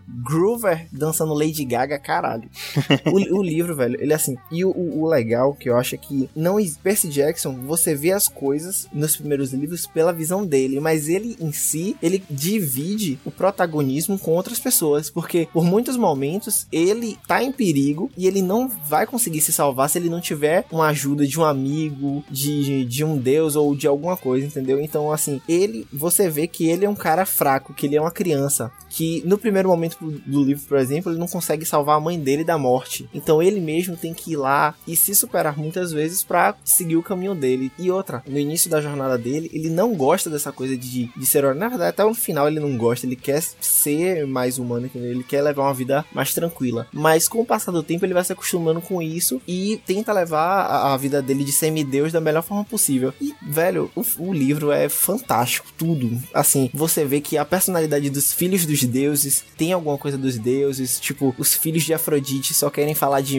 maquiagem, querem ser atores, cantores, querem ser pessoas da mídia. Os filhos de Ares querem entrar pro exército. Essas besteirazinhas fazem muita importância na personalidade dos livros. Bacana. Uma boa série, eu já li ela completa também. Pô, que massa. Acho que ela é muito boa, principalmente pra quem quer começar a ler livros, porque ela tem um- uma pegada do Rick Horner bem, bem tranquila assim de ler. Tipo, o ritmo dele é bem, bem suave, Com certeza. bem rápido também. É, não, não é uma leitura densa, né, cara? Tem aquelas leituras mais densas em que você tem que ler com a maior tranquilidade do mundo. Se o cara vai ler, o, o cara nunca lê um livro na vida, o cara cai direto em Game of Thrones, o cara vai Nossa. odiar a leitura absurdo, né? Porque Porque é muita coisa, velho. Na décima página ele parou, né? Adeus. Em Game of Thrones tem aquela parada da- da- das famílias e, tipo, tem. a- eu não lembro se é na frente ou se é atrás do livro. não, a própria escrita dele, a própria escrita dele é muito pesada. É a densidade, né? A densidade da, da escrita dele. Uma coisa também é assim, é que livro, principalmente o ritmo dele, é muito datado pela época em que ele foi escrito. O R.R. Martin, o problema dele é que ele trouxe as escritas antigas pra agora. Porque anti- o- antigamente o ritmo do Game of Thrones era meio que normal. Senhor dos Anéis é muito, muito, muito denso. É verdade.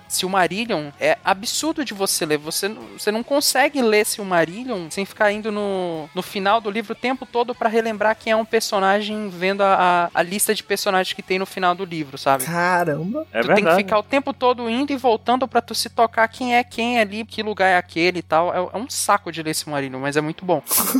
essa é a vantagem do Percy Jackson, talvez, essa série aqui. Tanto ele quanto o Heróis do Olimpo, né? Esse nome. Isso, isso, ó, a segunda série. A segunda série é Heróis do Olimpo. São livros bem fáceis de ler, assim, de se passar por cima e tal. É bem tranquilo de ler. E quem nunca leu um livro pode começar aí. Boa parte das coisas que ele pega referência, a gente já conhece, entendeu? Até quem é Sim. menorzinho assim, já pega alguma coisa na escola e já fica até mais fácil de absorver. E outra coisa que ele faz também é que, tipo, tem lendas mitológicas muito legais que eu não conhecia e que ele só fazia citar no livro e falar assim, pô, velho, como é que é isso aqui? E ia me adentrar mais, entendeu? Ia me aprofundar. Então é muito legal ele comentar as coisas e você se deixar aprofundar, entendeu? É muito bom mesmo. Então, agora eu vou indicar. A minha primeira indicação vai ser um mangá que eu li há algum tempo. Quando a gente esteve lá na Fast Comics, eu comprei o primeiro volume dele. E aí, quando eu cheguei de viagem, eu fui ler ele e eu fiquei louca, porque eu só comprei o primeiro volume. E eu falei assim: ah, vou ler só o primeiro e ver o que, que eu acho e tal, né? Na verdade, ele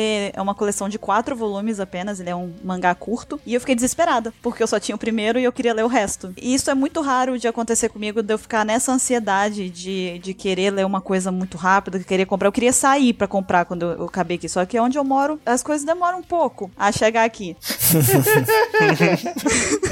Então, o mangá chama Dalbit. É um mangá, como eu disse, tem quatro volumes apenas. E a história é, tipo assim, na verdade, ele é um, um mangá suspense barra terror, mais ou menos. Hum, E eu até comentei com o Ansem já desse mangá, eu tentei fazer ele ler, não sei se ele leu, mas a história é a seguinte: começa a história com um grupo de pessoas indo se encontrar numa praça pública. A gente fica sabendo logo no começo da história que eles eram amigos de internet, eles se tornaram amigos através de um jogo que eles jogavam que chama Doubt, Rabbit Doubt, na verdade. E o jogo que eles jogavam, a temática dele era a seguinte: Ah, você me contou disso. eu contei pra você, você não leu também, mas tudo bem. É, ninguém segue aqui que eu, eu recomendo, tá? bom? Eu só observo. Não, Baruch, ele faz isso com frequência, relaxa. É normal, né? Eu- Normal. Eu, apresentei pra ele esse ano. Daqui a três anos ele lê, né? Daqui a três anos eu vou, eu, eu chegar aqui, meu Deus, é incrível.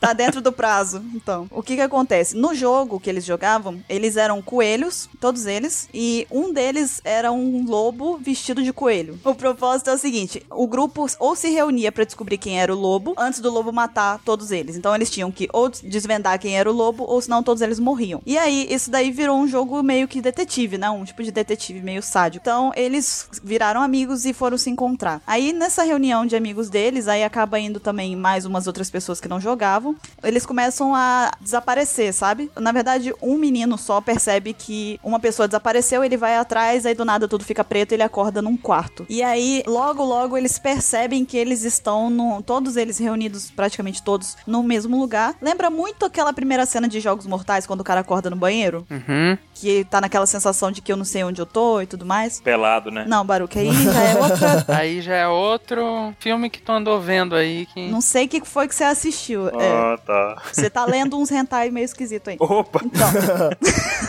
Deve vou ser, né? recomendar aqui pra vocês. Só pode recomendar na pauta de fetiche, só. Ah, Aí eles logo percebem que eles estão nada mais nada menos que dentro do jogo no- agora. Tipo, eles foram levados pra um jogo live action, sabe? E dentro desse, desse lugar onde eles estão, as portas são todas trancadas e todos eles têm um código de barra na pele, foi inserido na pele deles. E essas portas só podem ser abertas com um código de barra e uma vez. Então, se você abre uma vez, aquele, co- aquele mesmo código de, ba- código de barra é que vai virar a chave daquela porta. Então, você não pode abrir com os outros mais. Só que um deles não tem código de barra. Os outros todos têm e um não tem. E um deles também já tá morto. Já encontram ele morto. bacana. Ô, massa, hein? Exatamente. E aí, o mangá se passa basicamente com eles presos dentro desse lugar. E você tem que ficar descobrindo quem deles é o lobo. Porque, na verdade, um deles ali foi quem armou tudo e levou eles todos pra lá. Eu gosto muito desse estilo de, de história, porque eu gosto muito de observar o comportamento de personagem e tudo mais. Então, eu achei muito interessante a temática com que foi mostrado. Tem lá o seu terror, não é um terror absurdo, é só uma coisa com violência. Tem violência no, no mangá, mas não é um terror, tipo assim, você não vai ficar traumatizado lendo, sabe? E ao mesmo tempo, eu gostei muito do desfecho. Não achei que foi uma resposta óbvia, não achei que foi uma coisa que você, tipo, pensaria com grande facilidade, entende? Então, eu achei bem inteligente e pela temática diferente de- do estilo do mangá. E como é curto, então você não, não vai gastar muito tempo pra poder conhecer a história inteira. Então, eu acho que é uma, uma experiência bem legal e eu recomendo pra todos. Ele é publicado pela JBC, esse mangá. Hum. Então, eu acredito que atualmente já deve ter todos os volumes. Se não tiver, deve estar pra lançar o último agora.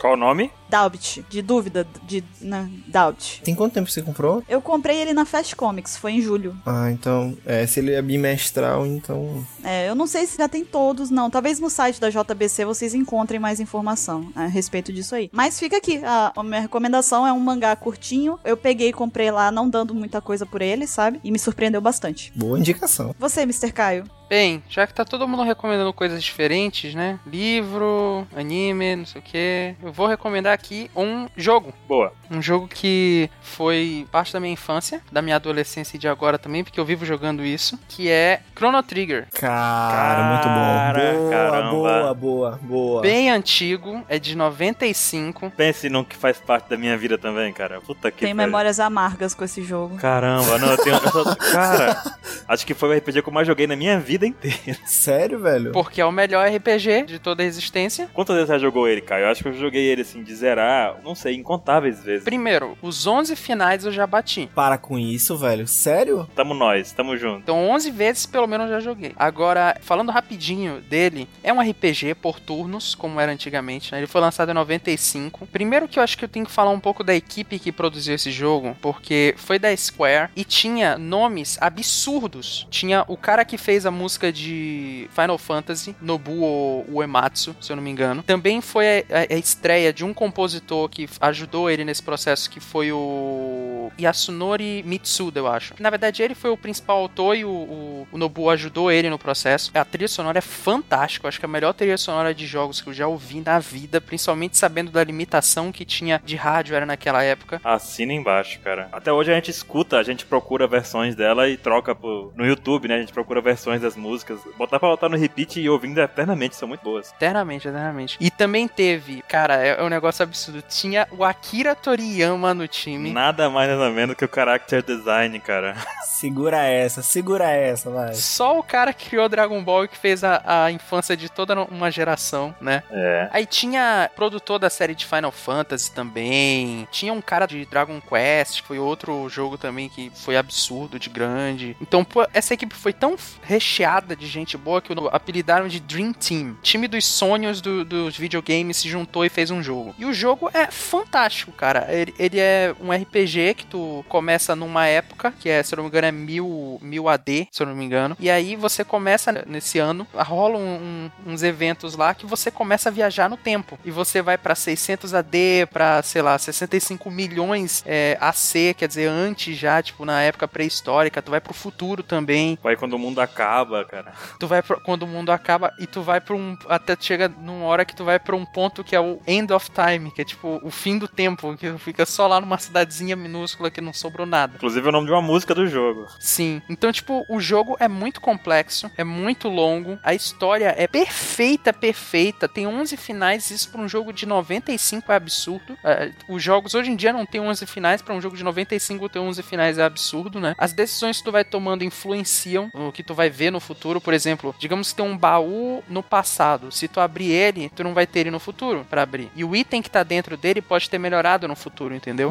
Nossa senhora. Então tem muitas coisas absurdas que tem no jogo que, nossa, é fantástico, cara. Assim, a trilha sonora é muito boa, a história é muito boa, os personagens são absurdamente carismáticos. Pô, tem um personagem lá que é um sapo e tu fica maluco pelo sapo, porque o sapo é maneiro. E pelo sapo você tem vontade de zerar o jogo de novo, só pra poder ver o final alternativo dele. Sim, então, cara, é, é fantástico o jogo. Eu acho que se você nunca jogou, cara, deve ser difícil alguém ter um SNES, então, um Super Nintendo, então, cara, baixa a ROM aí no, em algum site, j- joga. Eu tenho. Eu também. Uh, Bate aqui que tem. Ó, tem a versão de Super Nintendo, tem a versão de PlayStation, Sim. que tem alguns OVAs lá, algumas animações com o traço perfeito do Akira Toriyama, de tipo Dragon Ball mesmo, as, as animações que estão novas. E essa mesma versão do PlayStation foi portada pro Game Boy Advance, se não me engano, com as animações, com as, os- as cenas de animação que não tinha na versão do Super Nintendo. Não foi pro 3DS, não foi? Foi 3DS ou foi Game Boy Advance? Não lembro agora. Acho que foi 3DS. 3DS mesmo. É, qualquer uma dessas versões que eu jogar vai tá. Isso é incrível. Sim, é, é, e cara, assim, não perca tempo. Tipo, corre, baixa, é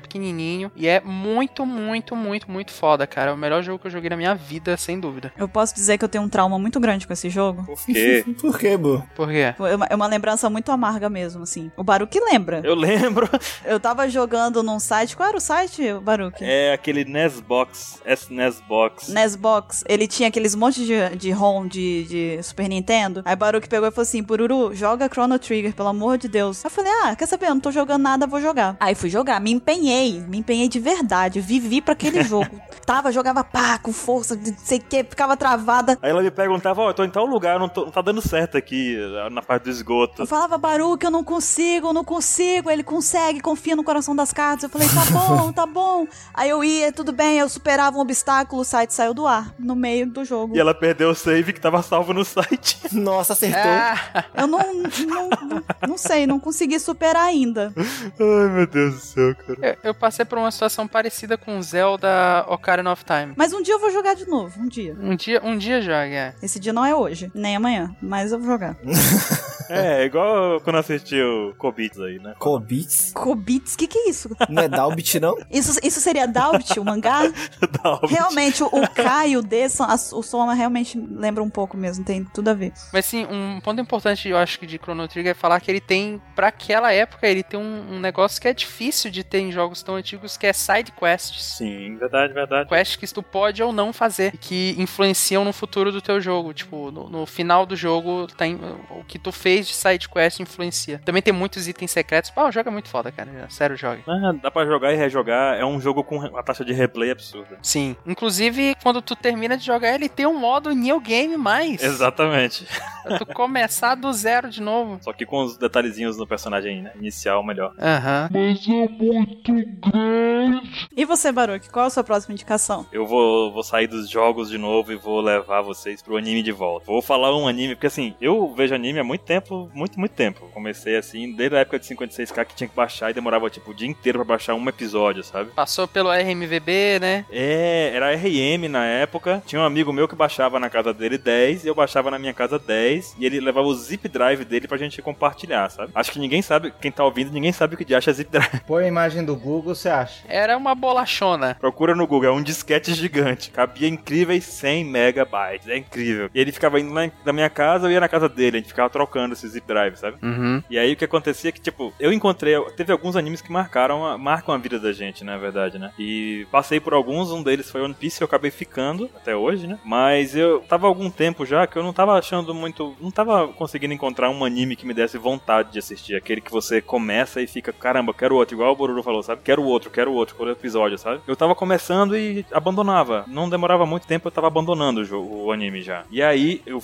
vi o anúncio de que ia lançar o One Punch Man. Só que aí eu falei, cara, é tão bizarro esse cartaz desse negócio. Um cara careca, vestido com uma roupa bizarra de super-herói, sabe? Uma roupa amarela com a capa vermelha. Com uma cara sem expressão nenhuma. Uma cara com zero expressão, tipo. Cara de tédio total. Cara, mas olha, é muito bom. Eu concordo com o Baruch. Não, aí eu, come- aí eu comecei, falei, vou, vou assistir, vou ver o que que dá esse negócio aqui. Comecei a assistir o primeiro. Na hora que eu vi o primeiro, eu falei, que foda, que louco, quero ver o segundo. Tá começando agora o, o anime. O mangá, se não me engano, era uma websérie que depois virou um mangá, porque o público pediu, e depois virou um anime, pra você ter ideia, sabe? É uma coisa que o público foi pedindo. É, tanto que o lançamento do mangá é, é o capítulo mensal. Logo no primeiro episódio já derrota o Piccolo, né? É, no primeiro episódio aparece o Piccolo lá e. O e- Piccolo é mesmo. Só que é azul, né? É roxo. É roxo, é roxo. É o Piccolo sair.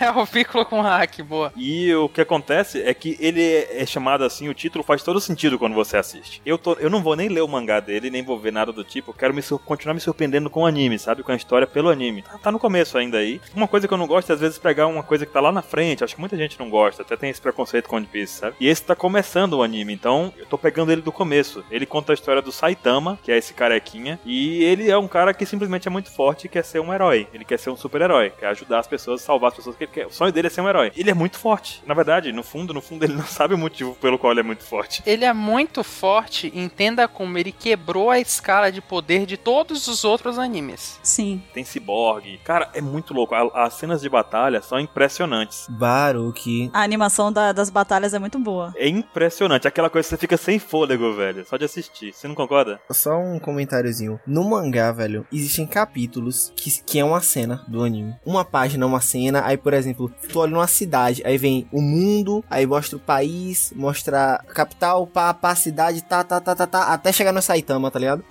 foda, velho, muito, muito foda. Aí, tipo, tem, tem outra cena que eu acho que é o, o aprendiz dele, que eu esqueci agora o nome. É o Genos. Isso, quando ele vai soltar um ataque, aí ele, você vê, tipo, aí é uma cena, é uma página toda pra ele abrir o- os braços dele, outra página toda pra ele fazer a posição, outra página toda pra ele lançar, outra página toda do raio cortando. O ar. Isso, perfeito. Outra cena toda pra chegar no sa- velho é muito, bo- é fantástico. Tipo, a ideia e o desenhista é o mesmo do Ice Shield, que é um que é anti, mas velho é fantástico, muito muito bom o mangá. Na hora que você vai ver o carequinha, de repente ele ganha expressão. Em certo momento ele É ganha expressão.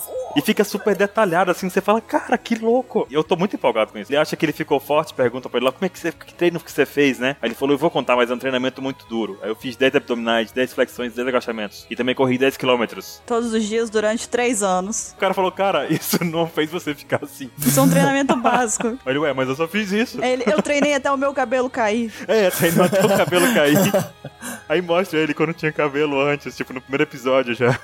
É muito. E eu lembrei, isso relaciona com o. Talvez com o Hajime que o 27 falou, né? Eu. Tipo, é um anime que tem de luta também, né? E é emocionante. Eu acho que fi- eu fica a minha, minha sugestão aí de quem tá curtindo muito, quem tá gostando muito, que é chato pra gostar das coisas. Então. Quem gosta de batalhas e pouca censura nas batalhas. É, e, que- e ação, cara. É emocionante, é emocionante. Pra mim, a melhor cena de todas é a da liquidação de sábado até agora. O quê? Hoje é sábado! Isso quer dizer que se ele vai ficar uma semana nessa forma e hoje é sábado, ele vai ficar assim até o próximo sábado, aí você tá assistindo, você fala, caraca, ele finalmente, finalmente ele achou um cara que tá à altura dele, né? Porque ele tá preocupado, não sei o quê. Aí ele, peraí, hoje é sábado? Aí ele arregala os olhos. Quer dizer que hoje tem liquidação! e mata o cara com um soquinho. E sai correndo. Dá tempo de ir no mercado aí. Ó, spoiler. Não, ele mata todo mundo. Isso não é spoiler. Tipo, o cara, ele é invencível até agora. Ele não, não é spoiler. Tipo, ele é conhecido por causa disso. E ele ficou triste porque ele não tem oponentes da altura mais. É, então, é exatamente essa que é a temática. Por isso que ele tem aquela cara de bunda. Ele não tem oponente. Ele é entediado, ele é super-herói por hobby. Só a Jéssica que consegue enfrentar ele. Já acabou? Jéssica. Velho, os caras fizeram uma tirinha com isso. Eu, cara, eu, eu explodi. Já acabou, Saitama? Na hora que Saitama dá uma porrada nela, ela levanta. Não acontece nada. Aí a carinha dele, finalmente! Muito bom. Foi o Baruque também. Eu vi várias pessoas postando sobre isso, comentando, aí eu já tava meio já inclinada, assim, a assistir, né? Aí o Baruque veio falando, Bururu, pelo amor de Deus, assiste. Aí eu fui lá, baixei, tava, tá no 6, eu acho, né? Peguei e assisti até o 6 na época. Agora acho que já tá no 7, até o cast sair já vai estar tá bem mais na frente. Na época, parece que foi 30 anos atrás, não foi tipo semana passada, né? é, né? Mas é porque esse cast vai sair daqui a algumas semanas, então. Aí ele tá gravando na cúpula do tempo, assim. Sim, eu tenho que pensar já na frente. Mas então, o Baru me indicou, eu fui assistir. Eu só queria deixar claro que ele já me indicou dois, duas coisas e eu, né, joguei de primeira um e assisti de primeira o outro. Eu já indiquei a ele algumas coisas e até agora nada. É padrão, padrão, padrão do Baruque. Eu só queria. Tá lidando com isso há o quê? Quatro anos? Eu tô lidando há nove. Tenho muito o que aprender ainda. Faltam cinco anos aí pra eu ter uma noção. Minhas orelhas esquentaram nesse momento, mas tá tudo bem. Mas é realmente muito bom. É uma boa indicação. Baruque mandou bem. Obrigado. Mas não façam como ele, assistam. É. façam o que ele diz, mas não o que ele faz. Qual a sua próxima indicação, 27? Minha próxima indicação? Pô, tamo no jogo das cadeiras, né? É anime, é jogo, só que agora vai cair da, pro lado do jogo. Mas todo mundo já sabe, não adianta. Todo mundo sabe que jogo eu gosto. Marco, qual o jogo 27? Todo mundo quem? Cara pálida. Ah, até saiu no, num cast e tal. Tivemos um cast temático. É verdade, hein? Ah, aquele lá? Aquele. Aquele. É aqueles, gente. Vocês não sabem, Super Mario. É Tartaruga Ninja, acertei. Calabanca. Acertou, miserável. Ah, aquele lá, né? Aquele lá do garoto que tem o braço grandinho, né? E atira coisas, não é isso? Popeye. Popa. Acertou, miserável. É o Popeye Cyborg que atira pelo braço, é isso mesmo? que tem o poder do Mr. 2 de copiar as coisas. Qual é o nome? Qual é o nome 27? É o Mega Man Rockman. Eu gosto de todos. Desafio todos a jogar. Desafio todos. Olha só, competição pra quem zera primeiro todos. Sim, e como é que é o jogo? Pra quem nunca jogou, pra essa nova geração criada a leite com pera, que nunca jogou Mega Man. Pros Jonatas da nova geração, explica pra Que eles. só joga Street 4 e Resident Evil, porque a Capcom tá difícil. É simplesmente um jogo que tem vilões pra matar. Nossa, nossa, vou levantar aqui da cadeira, pera aí. Bacana, bacana. Caraca, inventaram um jogo que você tem que matar um vilão? Pois é. É isso mesmo? Puta merda, é revolucionário, cara. que sensacional essa ideia. Ninguém pensou nisso antes. Peraí, tem vários vilões, é isso? Tem vários. Tem oito. Caramba. Pra quem não sabe, Mr. 27 é muito fã de vilões. Então já tá mais que justificado, né? Sim. É, já tá o motivo. É, mas Mega Man, eu já que o 27 tá com dificuldade de explicar, quer explicar? Quer, ele quer. Não, eu não quero não, não quero não. Eu quis mostrar que eu não consigo. Não, fica à vontade, pô, eu sei que você tava, você tava com vergonha, Caio, mas pode falar. Não, Ele tá acanhado porque ele, ele domina a arte do, do Mega Man. Então ele não quer também, assim, tipo, se mostrar muito como um cara. E, e o 27 tá falando do Mega Man. Quando ele fala Mega Man, ele tá falando daquele Mega Man do Nintendinho. Sim. É, do antigo. Ele tá falando daquele que se você soltar o controle por um milésimo de segundo, você morreu, entendeu? Faz piu, piu, piu, piu, Mas como, Caio? piu, piu. E o pintinho pio, e o pintinho é pio, pio, pio. É um jogo extremamente difícil, né, cara? Você jogou quando era criança, 27, o Sim. Meu primeiro Mega Man foi o Mega Man 3. Nintendinho? Eu fiquei o carnaval inteiro jogando aquela coisa. Daí eu ve- venci os oito!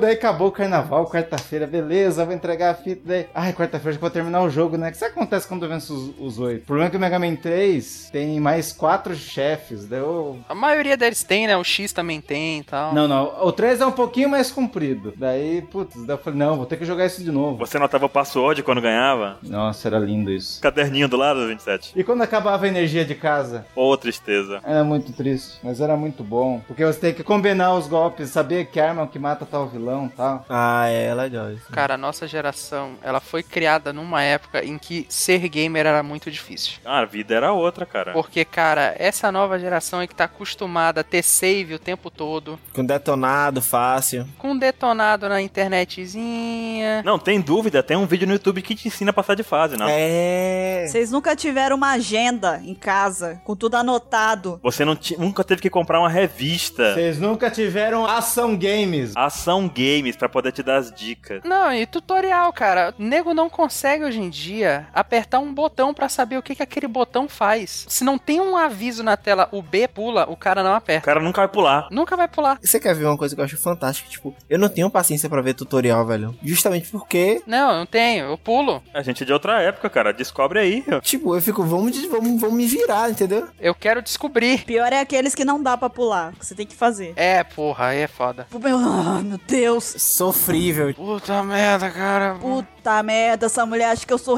retarda. Eu não sou burro. Ande para a frente. Aí, parabéns, você chegou até a porta. Aperte X para abrir É. a porta. A porta abriu. Não! Mega Man era assim, o cara aparecia, o bonequinho aparecia, 27, né? E aí você ficava com o controle na mão, um botão a fazer o quê? Atirava e o outro pulava. Uhum, só isso. Depois, depois teve a rasteira, depois teve o tiro carregado, mas nossa, um, dois, três foi. Um, dois, três, foi, foi louco. No X tu pega o Hadouken. É verdade, e no, no X2 o Shoryuken. Sim. Eu zerei recentemente esses X todos aí do, do Super Nintendo. Muito massa. E até o Ansem acompanhou. O, o Mr. 27 acompanhou um pouquinho, mas o Ansem a gente jogava no Skype e ele ficava vendo. Eu nunca passei tanta raiva na minha vida pra pegar um, um Hadouken, tá? e, um, um- e aquela armadura de ouro lá também. Eu tava nesse dia também, quando você desceu naquele negocinho que tinha um morcego. Cara, você morreu 50 vezes e não conseguiu. Olha só, não precisa assim também re- ressaltar o número de vezes e tal. É. Ela tava puta. ok, eu já tô me arrependendo de ter tocado no assunto. Não, detalhe. Aí ficou eu, o Ansem e o 27 falando: É claro que funciona, faz assim, faz assim. e ela não conseguia, cara. Era a fase do tatu lá. Mas eu consegui, depois de algum tempo, mas eu consegui. É o do Armo- Armodilo. É. Mas é aquela coisa, tipo, eu passei muita raiva enquanto eu tava. Tipo, era um tipo de coisa que eu tava com raiva, mas eu queria me superar, sabe? Fiz, não, eu, eu quero conseguir. E aí, tipo assim, agora, por exemplo, não é aquela coisa que eu tenho trauma, sabe? Tipo, ah, não quero jogar mais. Eu jogaria de novo, porque é muito bom, eu gostei demais, sabe? Então, assim, é diferente, porque, por exemplo, tem alguns jogos, e ó que eu jogo jogos de hoje em dia também. Eu tenho, eu sou viciada em videogame, eu tenho, né, eu compro o jogo compulsivamente. Acabei de assumir aqui um vício. Então, tem alguns jogos que eu peguei uma vez pra jogar, assim, por exemplo, teve, acho que foi o último que aconteceu isso, acho que foi Ninja Gaiden, alguma coisa 3 que eu comprei pra Xbox uma vez, que eu, eu literalmente eu joguei da janela o disco. Nossa. Jogada é difícil pra caceta também, né, velho? Eu tinha de Nintendinho. Não, mas, mas é diferente, porque o Ninja Gaiden do Nintendinho era uma coisa que te dava raiva, mas você queria se superar, entendeu? Sim. Esse não, esse dava raiva de dar raiva de querer matar a pessoa que criou o jogo, entendeu? Tipo, eu não quero me superar, eu quero matar quem fez o jogo. Eu acho que os jogos de antigamente exigiam mais habilidade, sacou? Ah, sem dúvida. É exatamente isso, entendeu? Tinham coisas que saía no instinto, velho. Tinha fase que você passava no instinto. Até pela limitação técnica da época, né? Um jogo antes tinha ocupava pouco espaço na memória, então ele tinha que ser difícil pra que durasse mais. Hoje em dia você tem espaço ilimitado nos jogos, os caras não querem fazer um jogo, ele quer fazer um filme que você controla o personagem principal, por exemplo, sabe? Às vezes você nem controla. É. Não, você quer ver uma parada que eu acho foda hoje em dia, foda de ruim. Você quer mais dificuldade no jogo, beleza. O jogo, os personagens não mudam a atitude, eles tiram mais dano seu. Cara, isso me dá uma raiva, velho. É, é triste isso, cara. Porra, velho, tipo, não, não, não, velho, não é isso que eu, que eu considero dificuldade, sacou? Pra você ver, até os jogos antigos eles nem tinham nível, pra falar a verdade. Era só no rádio, cara. É, Só tinha rádio. É, o Mega Man, tu começa de um jeito, tu vai absorvendo os poderes dos outros, né? Só que tu pode jogar a primeira e a oitava fase sem equipamento nenhum, do começo do jogo, sim, sim, com certeza, né? com certeza. É tudo equiparável, né? Sim, é exatamente esse nível de diferença de, de dificuldade. Tipo, é uma dificuldade que você sabe que é possível passar, mas você precisa ter habilidade pra passar, entendeu? Isso. Então é uma coisa que você quer melhorar, você quer se tornar capaz de passar daquilo ali, entendeu? Apto pra poder conseguir. É, é tipo o Battletoads. Battletoads, cara. Nossa, mas liberou é impossível. Joguei com a Boruru, foi, foi sofrido, cara. Foi muito engraçado. A gente ficou louco. Eu tinha um cartucho quando era pequeno, mas quando eu fui jogar com o Bururu, eu falei, cara, morremos loucamente. Pá, pá, pá. Eu Falei, cara, Tem uma hora que eu joguei nele, acertei ele com a corda, com o negócio. ela me matou, eu eu matei ela.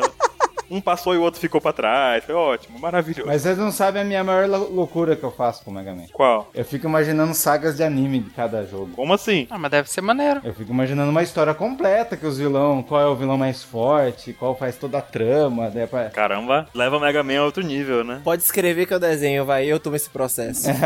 que eu achava o Farol, o Farol Man era mais forte de todos no Mega Man 4, que o Shadow Man era o mais forte. Tipo, na época dos Cavaleiros e o Hakusho, nossa, fazia a festa. Tem uma lembrança com o Mega Man que é que eu tinha Mega Man X4. Foi o primeiro que você controlava o Zero com o sabre de luz, só o sabre de luz, lembra? Nossa, muito massa, muito massa, muito massa, muito massa. Tinha pra PlayStation. Aí joguei ele até o final e tipo, chegava na última fase, tinha que derrotar o Sigma, beleza, e eu não conseguia derrotar a porra do Sigma. Não conseguia derrotar de jeito nenhum.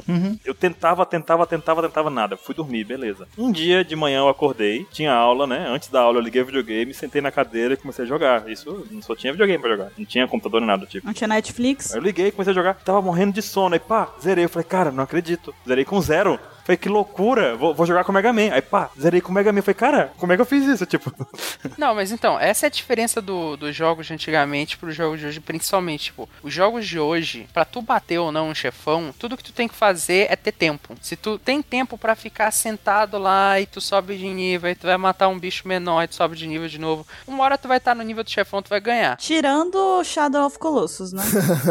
Que você não vai ficar do tamanho do cara. né? É porque tem lá suas exceções, mas é- eu entendi. O que o Caio quis dizer é que, tipo, de 100% de jogos que são lançados, 10% são realmente desafiadores, assim. é, no meu caso, um dia eu acordei iluminado e funcionou. É, e o Mega Man não. O Mega Man, tu tem que saber os fatores que tu tem que fazer, as coisas que tu tem que atingir, o- como que tu tem que jogar, a estratégia, não sei o que. Tu tem que criar todo um modo, aprender o que tu tem que fazer ali pra tu ganhar. Aprender a se posicionar, principalmente. Ó, o 27 se coçando já, porque ele sabe todos os chefes de todos os jogos, o poder que derrota cada um, ele sabe decoradas. É, ele e o Ansem foram eles que me orientaram quando eu tava jogando. Eu ainda tive isso, eu não tive que adivinhar. Porque ainda tive essa, essa colher de chá ainda, que eles pegavam e falavam. Usa essa arma aí, pá. 27. Oi! Naquele Mega Man que tem o elefante que solta fogo. É o Mega Man X1. Eita. Flame Mamoth. Tá, ah, então não vou nem perguntar mais nada. Quem vence ele é o Storm Eagle. Tá!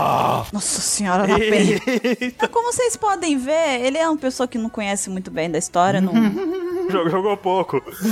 O vício que ele tem em One Piece, ele tem em Mega Man, é isso. É isso. Manja quase nada. Acho que Mega Man é o One Piece dele dos videogames, né? Aparentemente. Exatamente. Aparentemente não, acho que certamente mesmo. Se a gente fizer um cast de Mega Man, com certeza vai ter pauta secreta aí, viu? Sim, qual a próxima indicação? Então eu vou indicar um anime de música chamado Shigatsu Kimi no Uso. A mentira que você contou em abril. Pensei que tu ia recomendar Beck. É filme de terror, de tipo, que você, sei o que vocês fizeram no verão passado. O anime ele fala da vida de Arima Kousei, que é um, um jovem musicista que toca piano. Ele não consegue mais tocar piano porque ele não consegue mais ouvir as notas. E isso acontece porque a mãe dele morreu e isso abalou ele psicologicamente. Aí, dois anos atrás, na história dele lá, ele parou de ouvir as notas, então ele reduziu o, o- o ritmo dele de treino. A história começa de verdade quando ele conhece uma garota chamada Kaori, que também é musicista e toca violino. Cara, esse anime é pra aquela galera que gosta de se emocionar. Se você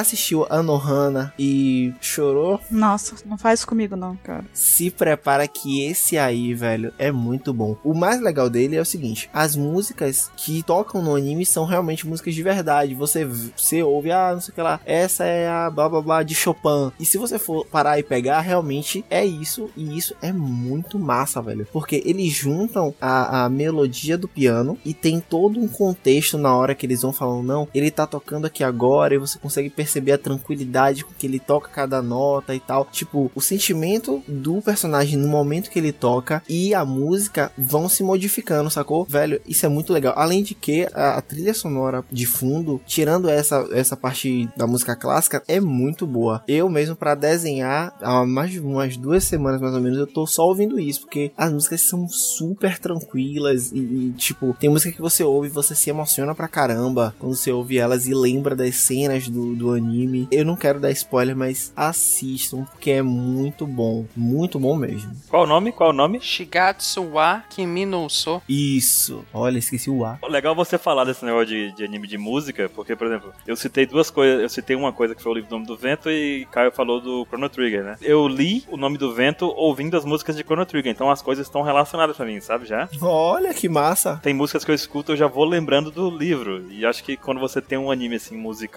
que tem coisa boa, você normalmente faz essa relação. Se você, por exemplo, você desenha, você já vai tendo aquele, sen- aquele sentimento que você tinha quando tava assistindo, né? Nossa, velho. E Baruch, velho, o, man- o anime, velho, é fantástico. Ele tem toda aquela coisa de motivacional, entendeu? Do garoto não conseguir tocar porque a mãe dele forçava ele a tocar. Tipo, batia nele, espancava o menino tudo mais. Porque ela tava morrendo. Eu vou chegar pelo menos até a metade pra a galera se instigar um pouco mais. Aí você descobre que a mãe dele batia nele e tal, tal, tal e tudo mais. E a última coisa que ele disse pra mãe dele foi que queria que ela morresse. Porque depois dele ter tocado muito bem em um concurso, ele errou algumas notas. Aí ela deu. Rapaz, ela deu uma cacetada na cabeça desse menino. Que eu falei assim: vixe, Maria, vai atravessar a criança. Aí ele fala isso, né? Ele fala que queria que ela morresse e tal, tudo mais. E na semana seguinte ela morre. Então essa- essas foram as últimas palavras dele e ele não conseguiu mais tocar desde então. E quem faz ele querer voltar a tocar de novo é essa menina chamada Kaori, porque ela quer alguém que faça o acompanhamento dela do violino com o piano. E ele vai começando a colorir a vida dele de novo por causa dela, porque ele começa a se apaixonar por ela, que é a garota que é meio rebelde e tudo mais, mas que faz com que ele tenha de volta os sentimentos necessários pra ele tocar. Aí tu já tá dando spoiler demais. Aí eu, aí eu fico, ó, Aí tu já deu um spoiler gigante. É longo o QTI. tem 22 episódios. É curtinho, ó. Dá pra. São 22 episódios e um OVA. Bacana, curtinho. É muito, muito. É fantástico, velho. É muito- quem puder, assista. Que vale, vale muito a pena. Vou anotar aqui, porque eu adoro animes musicais. eu- Aliás, é, animes e filmes, enfim, qualquer coisa musi- relacionado com música eu acho muito bom, muito legal. Então, depois eu vou querer direitinho o nome que tem. Você me passa que eu vou baixar pra assistir, eu vou procurar em algum lugar. A Shigoshi Kino no Uso. É o que, menino? Habits, habits, habits. Shigatitsu Kimi no Uso. É Kobits, né? É Kobe. Kobe.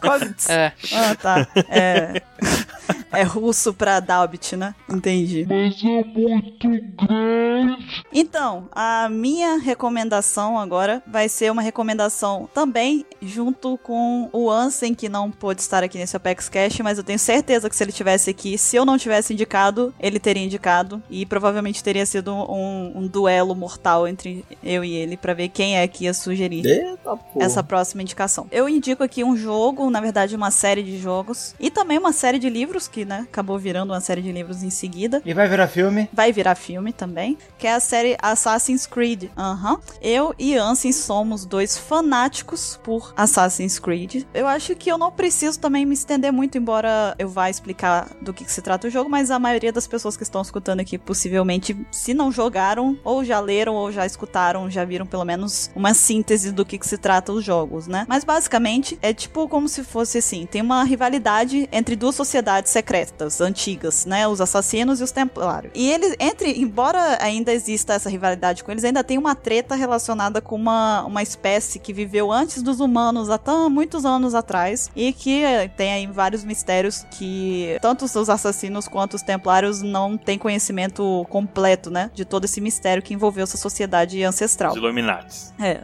e o jogo, na verdade, a série de jogos, ela começa com o Desmond Miles, que é um jovem que ele é descendente de alguns assassinos, né? Que foram assassinos de destaque no passado. Em- dentre eles lá o, o Ezio, por exemplo, né? E o Desmond, ele, através de uma máquina conhecida como Animus, ele consegue acessar a memória desses an- ancestrais dele e ele consegue, entre aspas, viver, né? Essa memória deles. E dessa forma, eles conseguem procurar, ele junto com um grupo de pessoas, é, procurar por alguns artefatos que são conhecidos como as relíquias. Eu esqueci o nome agora. Relíquias da Morte. Eu ia falar isso, droga.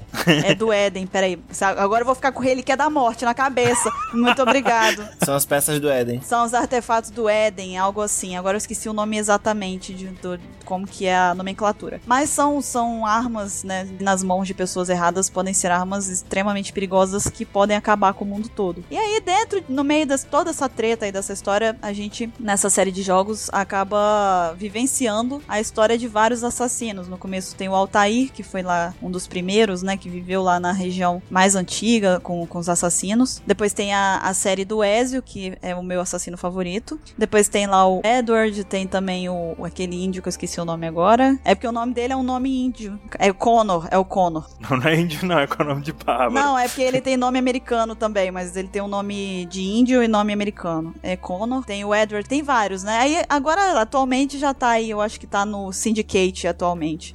Bom, é uma série de jogos que eu não preciso falar muito, porque várias pessoas conhecem. Os livros são sensacionais também. Pra quem não tem hábito de jogar videogame, mas gosta de ler, eu recomendo a série de livros, porque basicamente eles estão contando a história do jogo ali. Pra quem jogou, se você lê, é como se você estivesse vendo as missões assim, enquanto você tá lendo. Vai passando o filmezinho na sua cabeça. Então, fica aqui a recomendação, tanto dos jogos e dos livros pra vocês. É melhor ler primeiro ou jogar depois, ou jogar primeiro e ler depois, ou tanto faz. Tanto faz, tanto faz. Eu acho que vai muito do gosto, assim, da pessoa mesmo, sabe? Se a pessoa prefere jogar, a experiência do, do jogo é muito boa. Eu, por exemplo, quando eu joguei e depois eu li, eu preferi. Eu preferi dessa ordem, jogar e, e ler depois. Porque, na verdade, foi o que acabou acontecendo, né? Tipo, porque quando eu jogava não tinha os livros ainda, os primeiros. E aí eu achei mais interessante ler depois, porque isso ajudou a assimilar coisas do jogo que às vezes tinham passado despercebidas por mim, sabe? Às vezes eu tava lendo, aí eu, aí eu falava, caraca, teve isso mesmo no jogo, eu não tinha nem me tocado disso e tal. É, mas vai muito do gosto de cada um, na verdade. Eu, le- eu sei de alguém que também é muito viciada em Assassin's Creed, que é a Patrícia Fagundes. A Patrícia. Uhum. A Paty é, é louca. Teve um dia que ela foi no shopping. Você lembra desse- dessa história dela? Foi, ela foi com um casaquinho lá, com a roupinha do, do- dos assassinos. É, ela pegou até a Hidden Blade lá, aquela coisinha que fica no pulso assim. A Hidden Blade, isso. É, e saiu correndo, rolando no chão lá. e- É Sim, e ela tá fazendo gameplay, inclusive, num canal novo dela agora, do, do novo Assassin's É Creed. verdade, é verdade. Aham. E tá muito legal. Eu tô com muita inveja dela, porque eu não joguei ainda.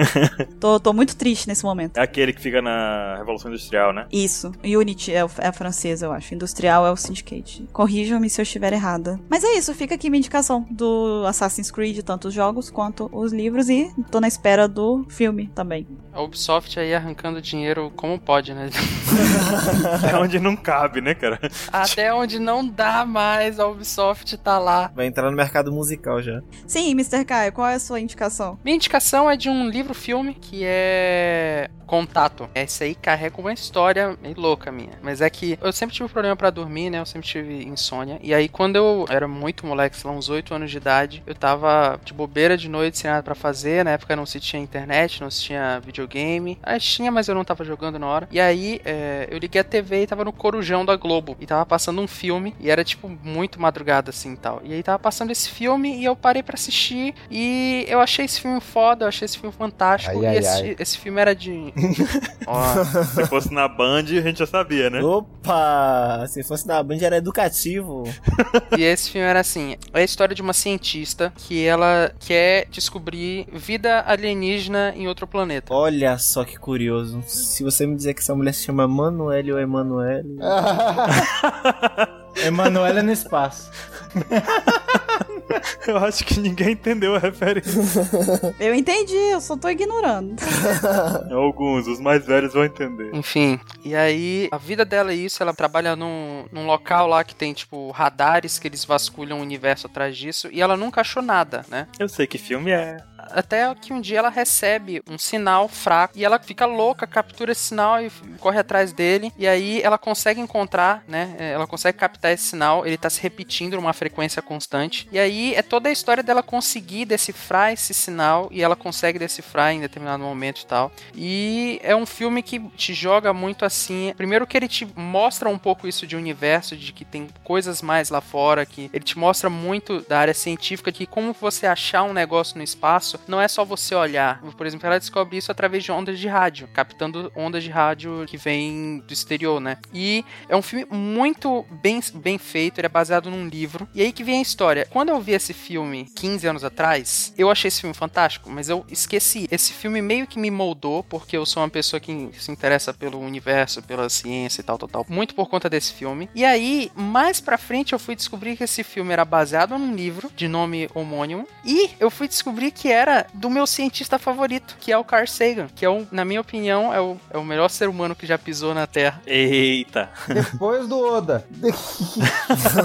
Não, não, eu boto ele na frente do outro. Não, Sai daqui, seu sai herege. daqui. Não é One Piece, não é One Piece. Tira daqui. Mas, e esse filme f- meio que me moldou quando eu era criança e eu fui descobrir que ele era baseado numa obra de um do meu autor favorito, que é o Carl Sagan. E é um filme que forma caráter, por assim dizer, sabe? E ele te bota muitas, muitos questionamentos de o que, que é ético, o que, que não é, o que, que é científico, o que, que não é. Então é um, é um, é um filme fantástico. O filme eh, passa muito bem como é que é o espírito do livro. É muito bom mesmo o filme, cara. A atriz principal, que é a Jodie Foster, é fantástica também. Ela f- atuou muito bem. Tem o Matthew McConaughey, que agora explodiu completamente, né? O cara tá em tudo quanto é lugar e tá fazendo tudo e tal. E é um filme muito bom, é um livro muito bom. Leia, veja e é isso aí. É um filme muito bom, cara. O Carl Sagan é tipo o poeta da comunicação, da ciência, né? Então ele conseguiu descrever né, no livro e nesse filme também coisas incríveis. Tipo, na época que eu assisti também, que era mais novinho, eu não, eu não dei muita bola, mas depois eu fui reassistindo e assisti já várias vezes também. E o filme é incrível. Ele tem. Você acha que terminou a história e de repente não. Tem um negócio ali, putz, não terminou ainda, né? Uhum. E é muito bom, muito contínuo, muito bonito e faz pensar mesmo. Aí depois você descobriu que tem Cosmos também e ficou louco, né? É, pois é. e depois você descobre que o Carl Sagan é um cara fantástico, que fez muita coisa na vida e que uma delas é o- a série Cosmos, que é fantástica e quem também assistam aí. É isso. Cara, eu, eu não me lembro. O nome, contato, não me é estranho, mas eu não me lembro. Não, mas é Contato. O livro também se chama Contato. Assistam, assistam que é muito bom. Ele é antigo, mas ainda hoje é muito bom. Ele é de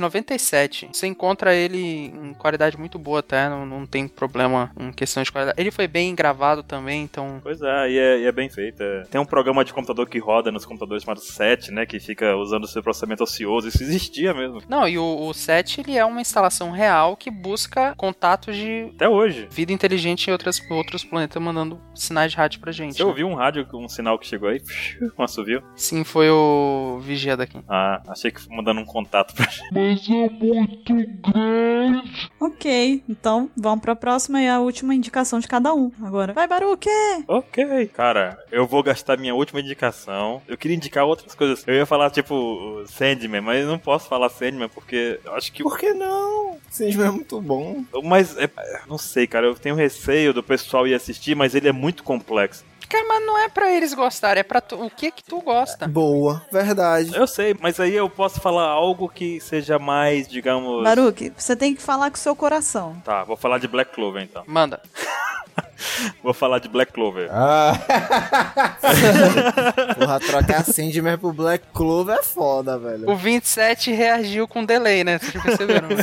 Ele deu um lagzinho ali. Deu tela azul. Mas ah, tá, vai, vai ficar uma micro recomendação de Sandman aí pra vocês pesquisarem e ir atrás, mas não recomendo muito pra quem for muito novo, sei lá. Tem muitas coisas loucas nesse Sandman. É, mas Black Clover, cara. Black Clover foi um mangá que eu também tava aquele negócio, ah, tá enjoado, sabe? Ah, lê aqui, eu tô indo, e nunca ia, sabe? Tava meio fugitora. É, meio fugitora, assim, meio. Ah, já leu? Eu falei, não, ainda não, aquele Vou negócio. ler. Assim, tô lendo, tô lá. Aí eu, do nada, assim, foi um cara que tava no meu perfil lá do Facebook. Ele falou assim: ah, acompanha Black Clover, diz o que você acha. Aí eu nunca respondi a ele, eu acho. Desculpa aí, cara.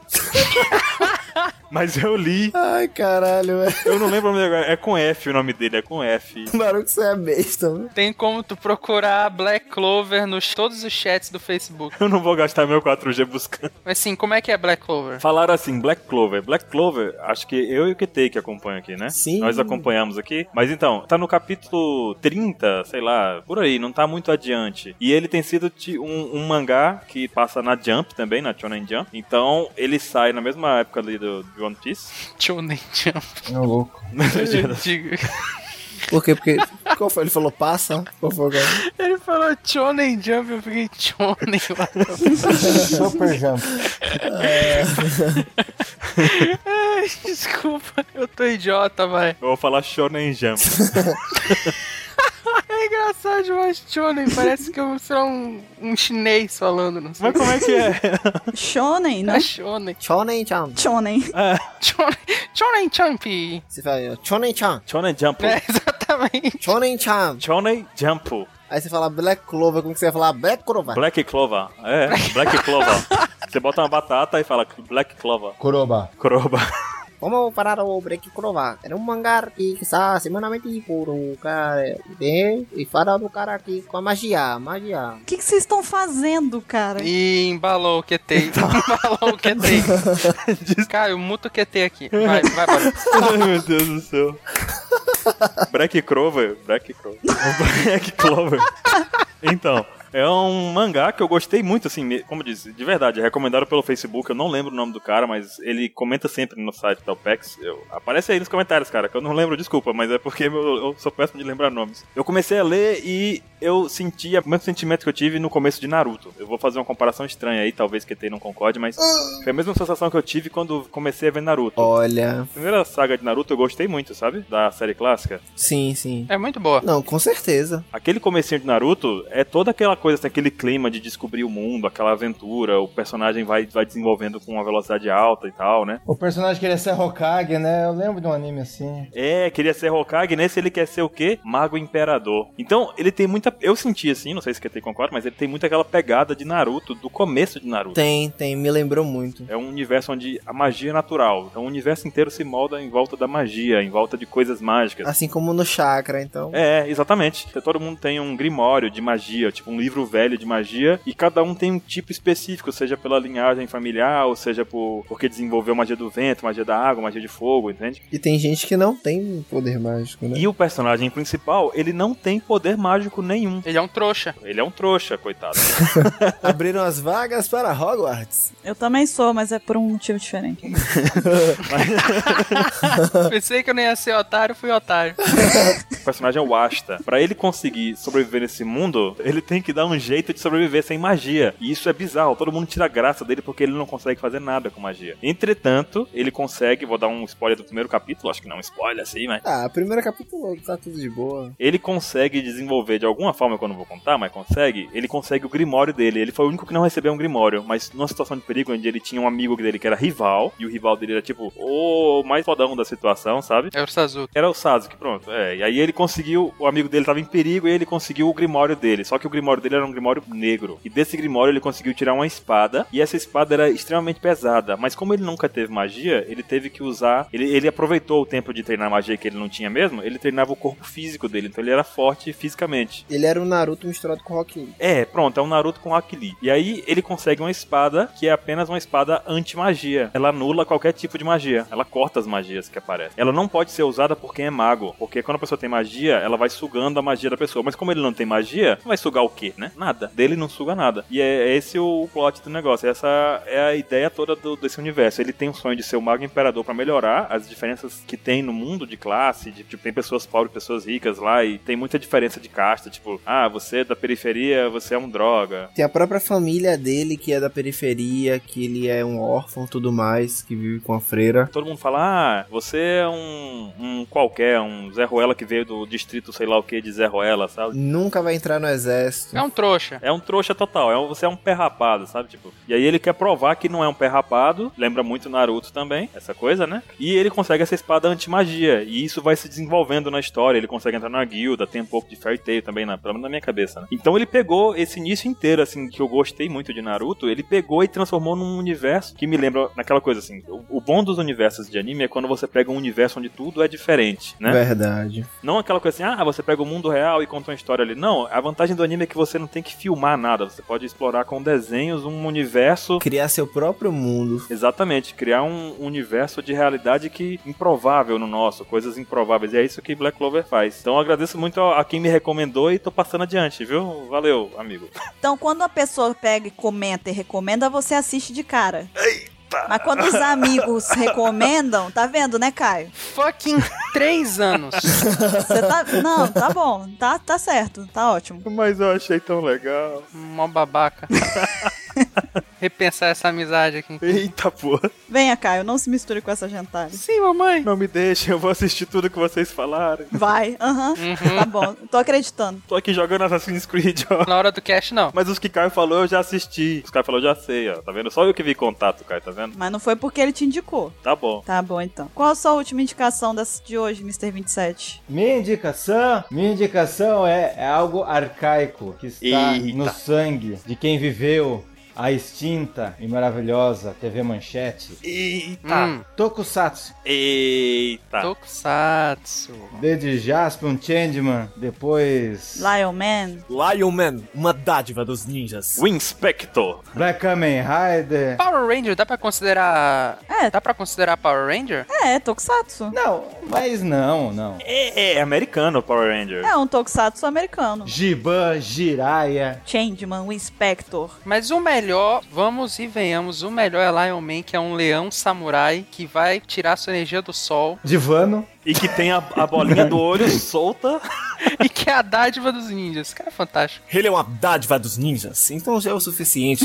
Ele tem um poder. É fantástico, fantástico. Não. O 27 me passou alguns tokusatsu já, tipo, recente, aquele. Qual é o nome daquele de pirata, 27? Então, eu ia falar depois, né? Que surgiu recentemente o Gokaiger. Cada episódio eles encontram algum dos. Quantos?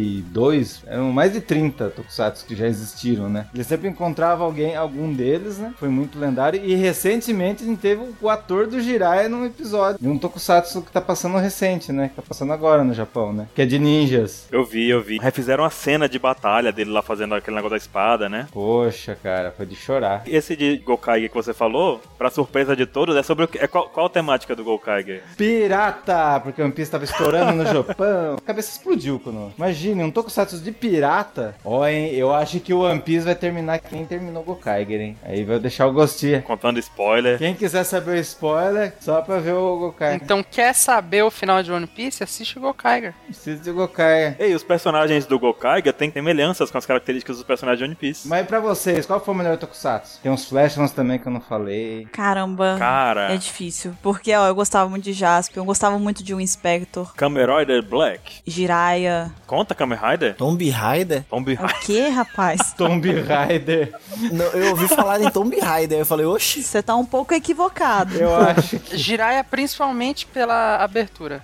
Jiraiya, Jiraiya. Não, o Jaspion, o Jaspion. O cara do seu. Não, eita, lembrei disso mesmo, garoto. Você sabia que tem um canal que passa? É na Rede Brasil. Todo dia seis e meia eu acordo de manhã pra ver algum Tokusatsu. Ah, é tão legal. Cara, não tem graça ver no YouTube Tokusatsu. Você tem que passar na TV e você ficar esperandinho. Você tá naquela hora sagrada ali pra você ver. Nossa, eu tô muito emo- emocionado. Cara, mas é muito legal. Eu- Um que eu assistia muito, que eu não sei se 27 assistiu, é Garo. Mas eu que te indiquei? Eu que te indiquei? Não, Garo, não foi você, não. Eu assisti a Garo. Você me, você me passou aquele novo que saiu, que eu não fiquei sabendo. Ah, tá. Ó, o meu avatar do Skype é de Garo. Ah, é? É, o Baruch usa avatar desse negócio aí há uns 30 anos. Pra mim, hoje, assim, sem nostalgia, é Garo. Não, dá manchete, dá manchete. É, agora, assim, com nostalgia, eu fico com um que marcou minha vida, assim, que foi Cybercorps. Sério? É o que eu menos gosto. Cara, eu fazia armadura 27, eu fazia armadura deles também, cara, eu era louco. De papelão? Papelão. Mas os vilões sempre se repetia, sempre repetia, só mudava o braço. Você sabia que o personagem que era o Lúcifer, na verdade era, o planeta- era representante do planeta Vênus, que era Lúcifer, a estrela da manhã, aquela coisa toda? Nossa, que fumada, hein? Como destruir o seu Tokusatsu favorito? Lúcifer não era de, de capetão, Lúcifer era um planeta também, igual os outros. Quando o 27 fala que tu tá fumando, é porque tá na hora de parar. Você tem que repensar a sua vida. Mas é sério, não é não? É sério. Tá na hora de parar, Baruch.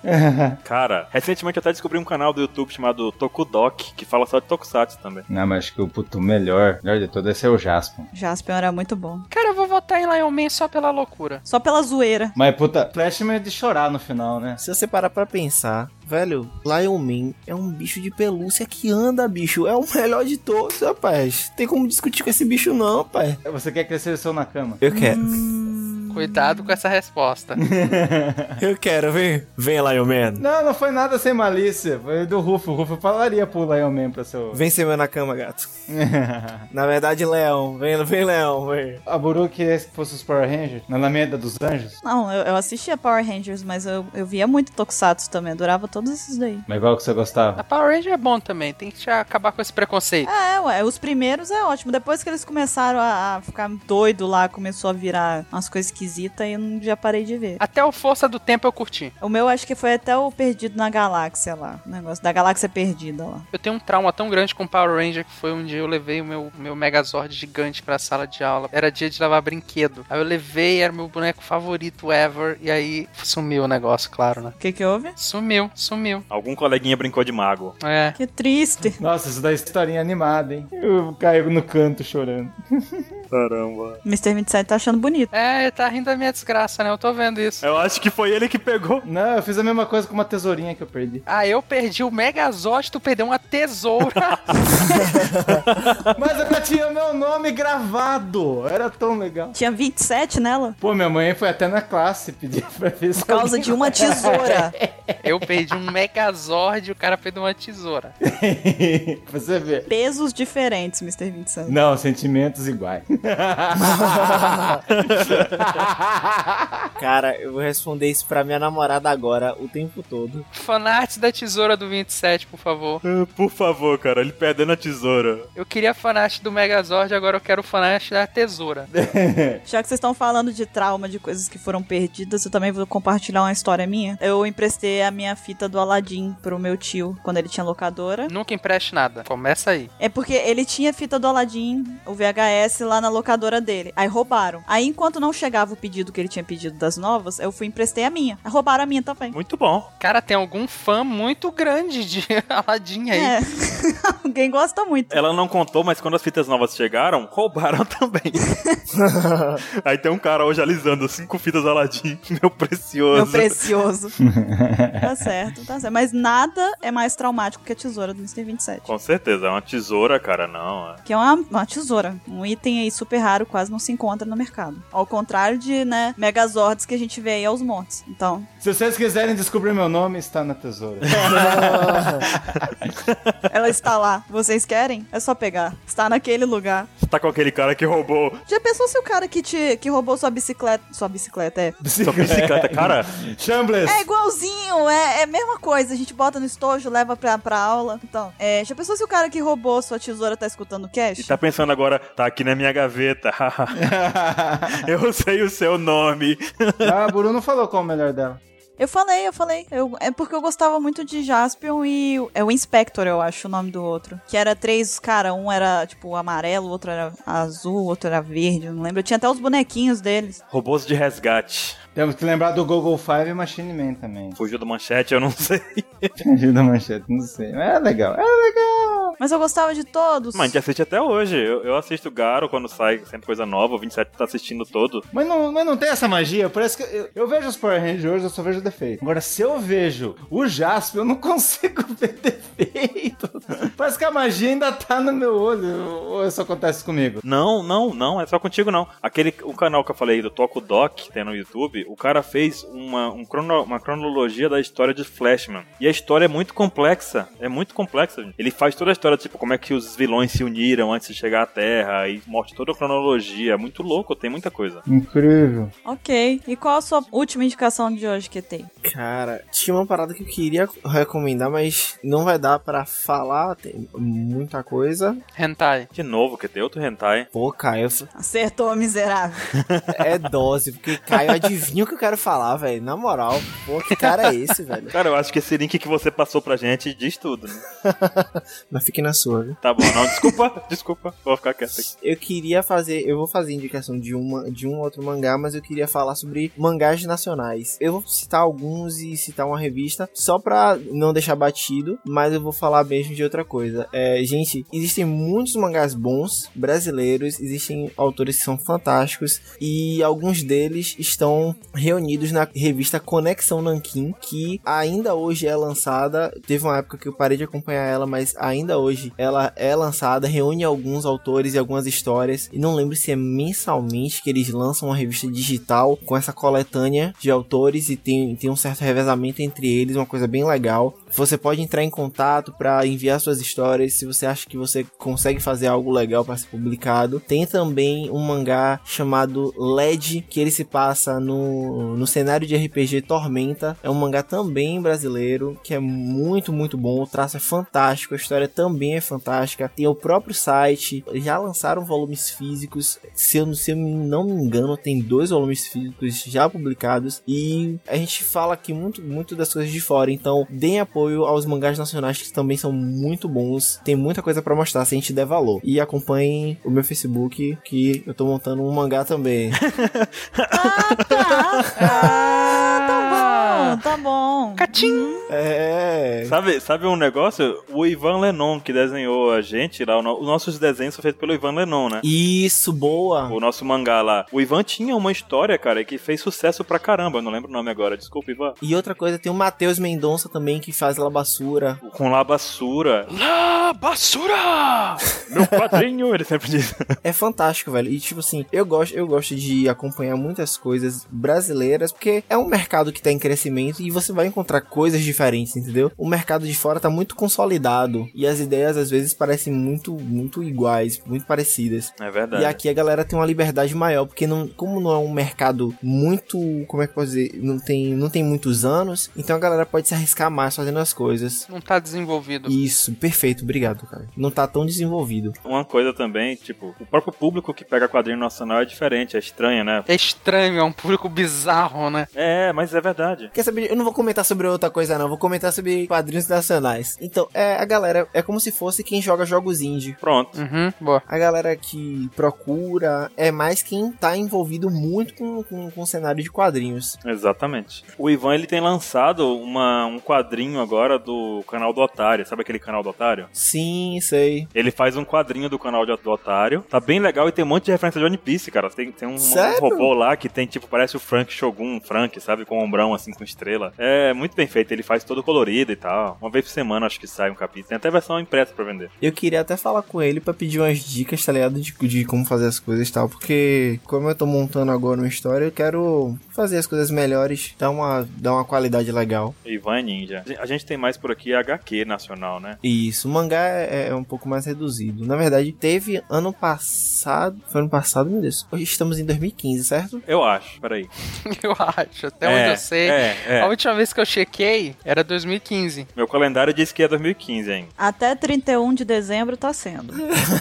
Hoje é 2015 ainda. O quê? Hoje é terça-feira? Na verdade, terça-feira é dia de promoção no japonês. Eu tô aqui gravando. Caramba. Mas tá bom, fazer o quê? O japonês agradece, tá lá com as pernas dele. os braços. É, se safaram dessa vez. No nesse ano e no ano passado teve um evento que é o Brasil Mangá Awards, que você manda suas histórias pra acho que é GBC que que faz esse concurso. Na JBC? Isso, isso, isso. Você manda a sua história no, no regulamento deles lá e existe a possibilidade da história ser publicada. Então, são selecionadas cinco histórias para serem publicadas, para serem enviadas para o Japão, para fazerem parte de, de um concurso lá também e ser publicado. Então, o cenário nacional de, de, de quadrinhos está mudando de uma forma muito boa, velho. E assim, pra galera que gosta de uma coisa diferente, é uma, é uma boa. Você vai lançar um quadrinho, KT? Porra, pretendo, velho. Tô, tô nessa luta aí. Na verdade, antes de começar a gravação, tava desenhando uma página. Olha aí, olha aí, olha aí. Entendi. E você vai, vai indicar algum nacional, então, que tem? Ele recomendou um LED, não foi? Foi. Pra quem quer começar, LED. LED é ótimo. Não sabia que tinha contado como indicação. Foram tantas no começo, né? LED eu não lembro muito da história porque já tem um tempinho que eu li. Então, eu lembro que se passa no, no cenário de Tormenta, que LED, ele, no início da história, ele é um prisioneiro, alguma coisa do tipo, que ele se, jun- se une a um cara lá, um careca, Saitama? sai da prisão, olha... hum, E daí começa a história dele. Agora o resto, assim, os detalhes eu não me recordo muito bem, não. Mas aí fica a dica: mangás, quadrinhos nacionais. ok. A minha última indicação de hoje vai ser o anime Cowboy Bebop. que é um anime que sempre que todo mundo do site que, que acompanha a OPEX vem me perguntar, vem pedir pra eu indicar um anime pra eles, sempre a minha primeira indicação é Cowboy Bebop. Então, não vou fazer diferente aqui. Pra quem não sabe, Cowboy Bebop é um anime que se passa no ano 2070 e alguma coisa, não me lembro exatamente o número, mas é bem no futuro. E a história é tipo de um grupo de caçadores de recompensa que eles viajam numa espaçonave e o anime se passa tanto em planetas, né, na Terra e tal, quanto nesse é, espaço aí, né, na, na parte das galáxias e tudo mais. O anime não é grande, ele tem 26 episódios no total, ele tem um filme também, além dos episódios. E o personagem principal é o Spike, ele é um caçador de recompensas. Pra quem gosta do Zoro, já tá aí uma ótima desculpa pra assistir, né, que o Zoro costumava ser um, um, um caçador de recompensa e a gente vai ver aqui na história de Cowboy Bebop um cara que é, de fato, um caçador de recompensa e não abandonou a profissão. E em cada episódio ele fica acompanhando um programa que passa, que é um programa com o top 10 dos mais procurados, né, pela, pela polícia, pela, pelo, as forças armadas, né? E aí ele, em meio a essas aventuras, ele vai conhecendo novas pessoas que vão virando tripulantes da nave dele e também vão aparecendo coisas relacionadas ao passado dele, porque em regra o Spike é uma pessoa que vive por viver agora, tipo, ele tem uma vontade, tipo, um objetivo que é de um dia se vingar de um cara que é muito próximo dele, que chama Vicious. E a gente descobre depois que isso está relacionado a uma pessoa que ele amou muito e que pode ter morrido ou não. Não vou dizer que ela morreu ou não, porque senão eu vou- posso estar dando spoilers, né? Ela tá viva, é claro, você falou. Não, pode ser que não. Eu tô deixando aberto realmente, entendeu? Tipo. E aí é muito interessante porque o anime, ele é um anime muito sério até pra temática dele. Existem algumas, algumas abordagens um pouco diferentes, como por exemplo, tem um, um dos personagens que se eu não me engano, ele é hermafrodita ou ele é transexual, agora eu não me lembro exatamente, mas pra aquela época porque Cowboy Bebop é de 99, se eu não me engano. Então, pra aquela época já é um assunto mais polêmico, né, Pra um anime. E é interessante também e é mostrado com total naturalidade, tipo, não, não existe, tipo, é só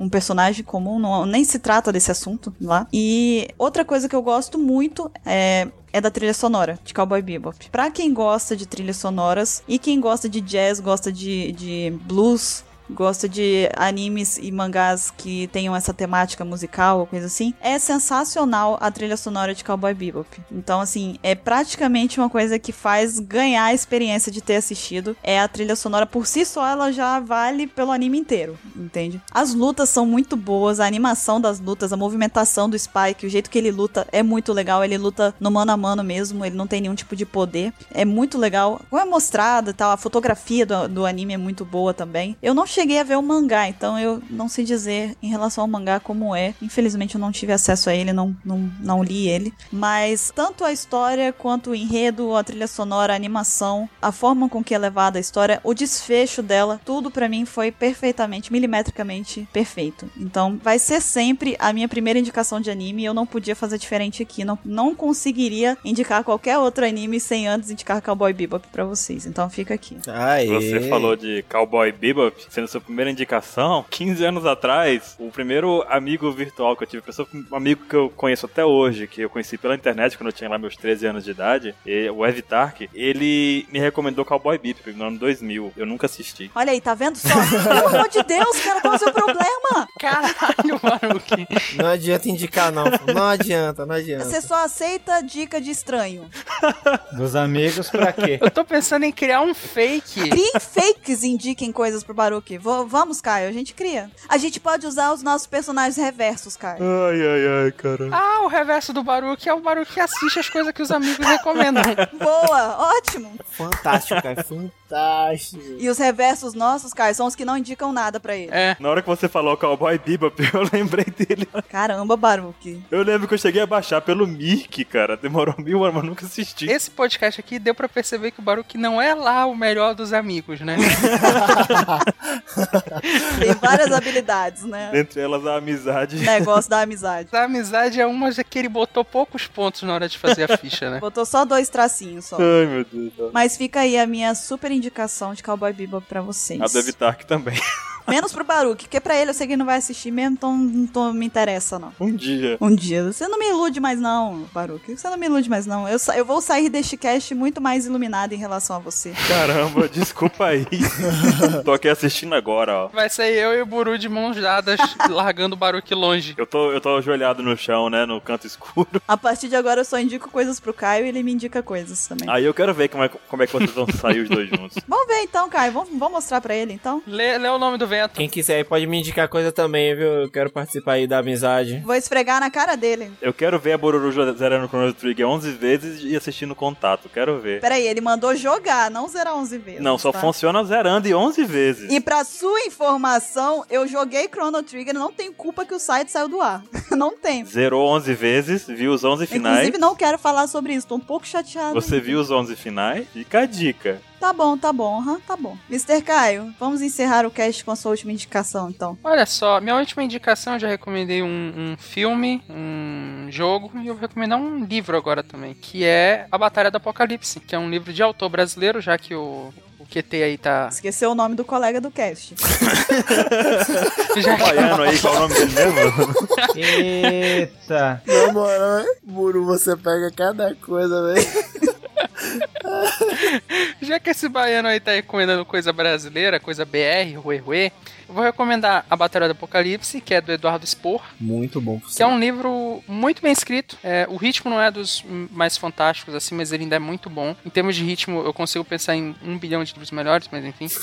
mas ele ainda é muito tranquilo de ler e ele é um livro bem grande, então você, você vai precisar de tempo pra você ler. E é um livro muito completo. É um livro que tem uma história muito fechadinha, a história é muito grande, é a história de basicamente de um anjo que caiu na Terra e é a história de como ele vai tentar impedir o apocalipse que tá pra acontecer na Terra. Esse anjo viveu já muitas eras. É interessante ver o papel dele nas histórias que foram se passando e que a gente tem hoje, por exemplo, sei lá, a história da Torre de É Babel. incrível essa parte do livro aí, cara. Aí tu descobre que ele tá envolvido. Só esse comecinho aí já vale, já vale a leitura, cara. O autor bota ele em vários cenários, em, em vários momentos da história e mostra o papel que ele teria tido naquele momento, saca? Nó. Como ele influenciou a história de como, como é hoje. Aham. Então, tipo, é um livro muito bom, muito bom mesmo. É de um autor brasileiro, então você vai estar, né, de toda forma, difundindo a escrita brasileira pro mundo. Então, é muito bom, é um livro que eu recomendo. Eu tenho, eu acho que três edições dele, porque eu comprei primeiro quando ele vendeu meio que independente, assim, depois quando ele vendeu uma versão já de uma editora grande e depois a capa dura. Eu comprei os três, as três versões. Eu tenho autógrafo em duas. E é um livro muito, muito, muito bom mesmo. Eu recomendo 100%. Mas sabe mais um detalhe, cara, que não pode deixar de ser dito? Quem gosta de Cavaleiros do Zodíaco, os anjos têm armaduras. Boa! E lembra muito as armaduras de Cavaleiro do Zodíaco na descrição do livro. E a batalha é muito. é- é porra- as porradas são muito fodas. Sim, as lutas são muito boas. É muito incrível as cenas de batalha, assim. que Se você gosta de Cavaleiro do Zodíaco, gosta daquela coisa assim, de armadura reluzente, aquela coisa toda assim, não tem como você ler e não ficar imaginando o design das armaduras, sabe? E não relacionar com cavaleiros e coisa assim. Até porque foi influência do Eduardo Spohr também, né? E é um livro que tem várias formas de escrita, por assim dizer. Tipo, tem momento que ele tá em primeira pessoa, tem momento que tá em terceira pessoa. E isso é interessante de se ver também. Ele escreve muito bem o Eduardo, né? O, o Spohr. Ele escreve muito bem e ele também tá com outra série aí, que é o Filhos do Éden, né? Que complementa o A Batalha do Apocalipse. Que são livros que estão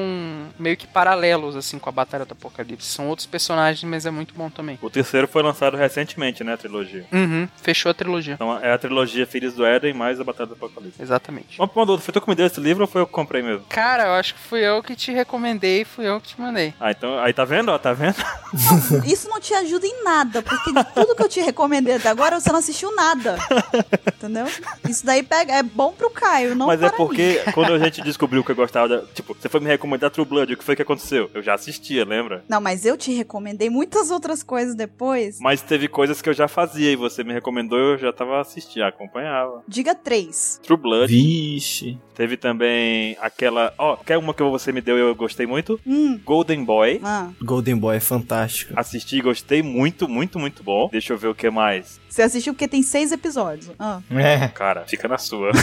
Ele até se calou, ele até se calou, tu viu que ele... fica na sua. Shut the fuck up. Não venha você e seus fatos pra cima de mim. Ela pediu três, eu já dei dois aqui. Deixa eu ver o terceiro, cara. Tô pensando. Cara, ele pareceu agora o Gimli falando: Ah, eu pedi um fio de cabelo e ela me deu três. Não sei. Tá bom, a gente termina o cast, então. Pergunta de final de cast é: Qual foi a terceira coisa que a Buru recomendou pro Baru que o Baru que não assistiu? Não, na verdade, qual foi a coisa que eu recomendei que ele assistiu? Ah, eu sei, eu sei qual foi. É aquela Fate, Fate. Fate Stay Night? É, eu nunca assisti. Eu não te recomendei. Ah, Toma! Toma! Eu nunca assisti, mas me recomendaram. O Vatal me recomendou, Caio recomendou, Kel recomendou. Ó, eu nunca assisti. Ele ia querer enganar você ainda, mano. Cara, você não tá vendo que você tá se complicando? Não foi você que me recomendou também? Aí vai pegar inimizade agora com o Vatal também. Mandei assistir. Eu- Eu lembro que você comentou que Vatal recomendou. Eu falei, assiste mesmo, porque é muito bom. mas Aí, eu já aí, falei sem aí. esperança. né? Ah, mas entendeu? mas você, você comentou comigo que você incentivou, você assiste lá, então é legal. Mas eu nunca assisti. Cara, mas e aí? Você continua na mesma. Você não assistiu. pois é, eu tô pensando no outro aqui, mas não lembro de nenhum. Tá, eu vou fazer uma pergunta aqui. Ô, você ouvinte, de 0 a 10, quanto vale a amizade de Baruque? ah, mais de 8 mil, peraí, né? Eita! Mais de 27 mil. Eita, olha aí, tá vendo? É porque você nunca recomendou nada pra ele. Ele já me recomendou eu também não assistir alguns tokusatsu. Ali, tá vendo só pela. Não, eu vou embora. Ele não viu o Nanatsu. Ele não viu o Eu Nanatsu. não vi na Nath até hoje. Eu vou embora porque eu tô chateado. Pode mudar o nome do cast para O que o Baruque não viu. Não, é Opex Cash, indicações que o Baruque não vai seguir. Não sejam Baruque, gente. Assistam, eles estão recomendando coisas boas. Você aí que tem um amigo que recomenda as coisas pra você, não seja o Baruque na vida do seu amigo. Não sei. né? Ah. Seja todos nós, menos o Baruque. e é isso aí. E você fique pensando na vida agora sobre isso. Vá dormir refletindo sobre suas ações. Vou ali pensar no que mais eu não vou assistir que vocês recomendaram. Filho da mãe. Maldito. Pois então, gente, esse foi o Opex Cash sobre tudo menos One Piece. Como vocês perceberam, é um Opex Cash completamente atípico. A gente fez isso aqui pra vocês, na verdade, porque quisemos oferecer a vocês um pouco mais do que, que a gente assiste, do que, que a gente lê, que é bem legal e também é bem interessante, traz algumas histórias aí muito boas e que não é necessariamente relacionada a One Piece. É, sempre falam, né? Ah, faz um negócio cast que não seja de One Piece, faz um cast não sei o que. Tá aí, ó. pois é, e, outra, e é, é aquela coisa, né? Vocês estão vendo a visão de quem curte muito One Piece sobre outras coisas. É Aham. uma coisa bacana. É, E fiquem tranquilos, a gente tem um monte de assuntos pra falar de One Piece. Pois é. É que de tanto povo perguntar, perguntar, tá aí. Agora você sabe um pouquinho do que a gente gosta. Fizemos um cast pra vocês. agora depois que a gente terminou o cast, que eu fiquei me perguntando, será que a gente não podia ter recomendado comida? Olha. Ah, a gente pode fazer um inteiro disso comigo. Sozinha, ela sozinha. Vai depender do que o povo falar aí nos comentários e nos e-mails. Tem, ó, tem papo pra, ó, Termina porque senão a Buru vai. Chega, fecha a porta da geladeira e vamos. Bururu, me convida, me convida. Eu não vou te convidar pra nada, porque você recomenda as coisas, você não come, você não lê, você não assiste. Mas pra, foi pra comer, eu vou. Mr. 27, a gente foi num restaurante japonês de São Paulo, ele comeu alguma coisa? Hum, é. Eu não como coisas que nadam. O Quando vocês vierem aqui pra Bahia, vocês vão comer maniçoba, viu? que, que é maniçoba que tem? Ué, maniçoba tem na Bahia? Que que é isso, cara? Tem, tem na Bahia. Eu pensei que era só de, de Pará. Sério que tem no Pará? Pô, a maniçoba é muito bom, velho. É muito bom. Pronto, se encontraram. Eles conhecendo o mundo. Sério que tem no Pará? Melhores amigos agora. Se abraçaram aqui, estão muito felizes chorando juntos. que tem, abraça aí que tem. Não, aí o QT fala, maniçoba é arroz. Aí o Caio fala, maniçoba é feijão aqui, tipo. É, rapaz, agora a amizade minha e de Caio agora tomou outro nível, parceiro. É um nível épico agora. Porra, velho. Amigos que comem maniçoba juntos. Nossa, minha mãe faz, velho. Só por curiosidade, é o que que é isso mesmo? Folha de mandioca é uma comida feita com as folhas da mandioca. É como se fosse uma feijoada, né? Exatamente, é a feijoada nossa. Hum, Cara, é uma delícia. É muito bom, muito bom. Imagine você jogando aquele dominó e comendo a maniçoba. O Pará foi copiou esse negócio, hein? A Bahia já. Então, não vamos criar essa treta. Olha que você não come as coisas que as pessoas te indicam, você não assiste, você não lê e ainda vai botar fogo na lenha dos dois que se encontraram porque comem a mesma comida.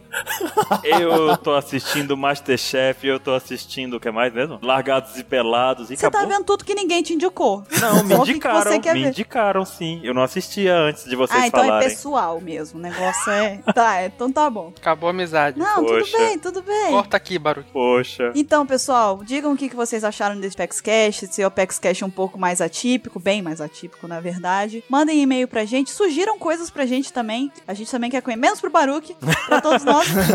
menos pro Baruque, que eles vocês já sabem, já tiveram uma prévia. E digam se vocês gostaram desse formato de Apex Cash um pouco mais diferente, que a gente vê na- aí a possibilidade de, de vez em quando, fazermos algo assim pra vocês. E agora, não se preocupem, porque semana que vem estamos de volta falando de One Piece até não querer mais. Olha só. Então, pessoal, até semana que vem e tchau, tchau. Tchau. Tchau. Já acabou? Jéssica.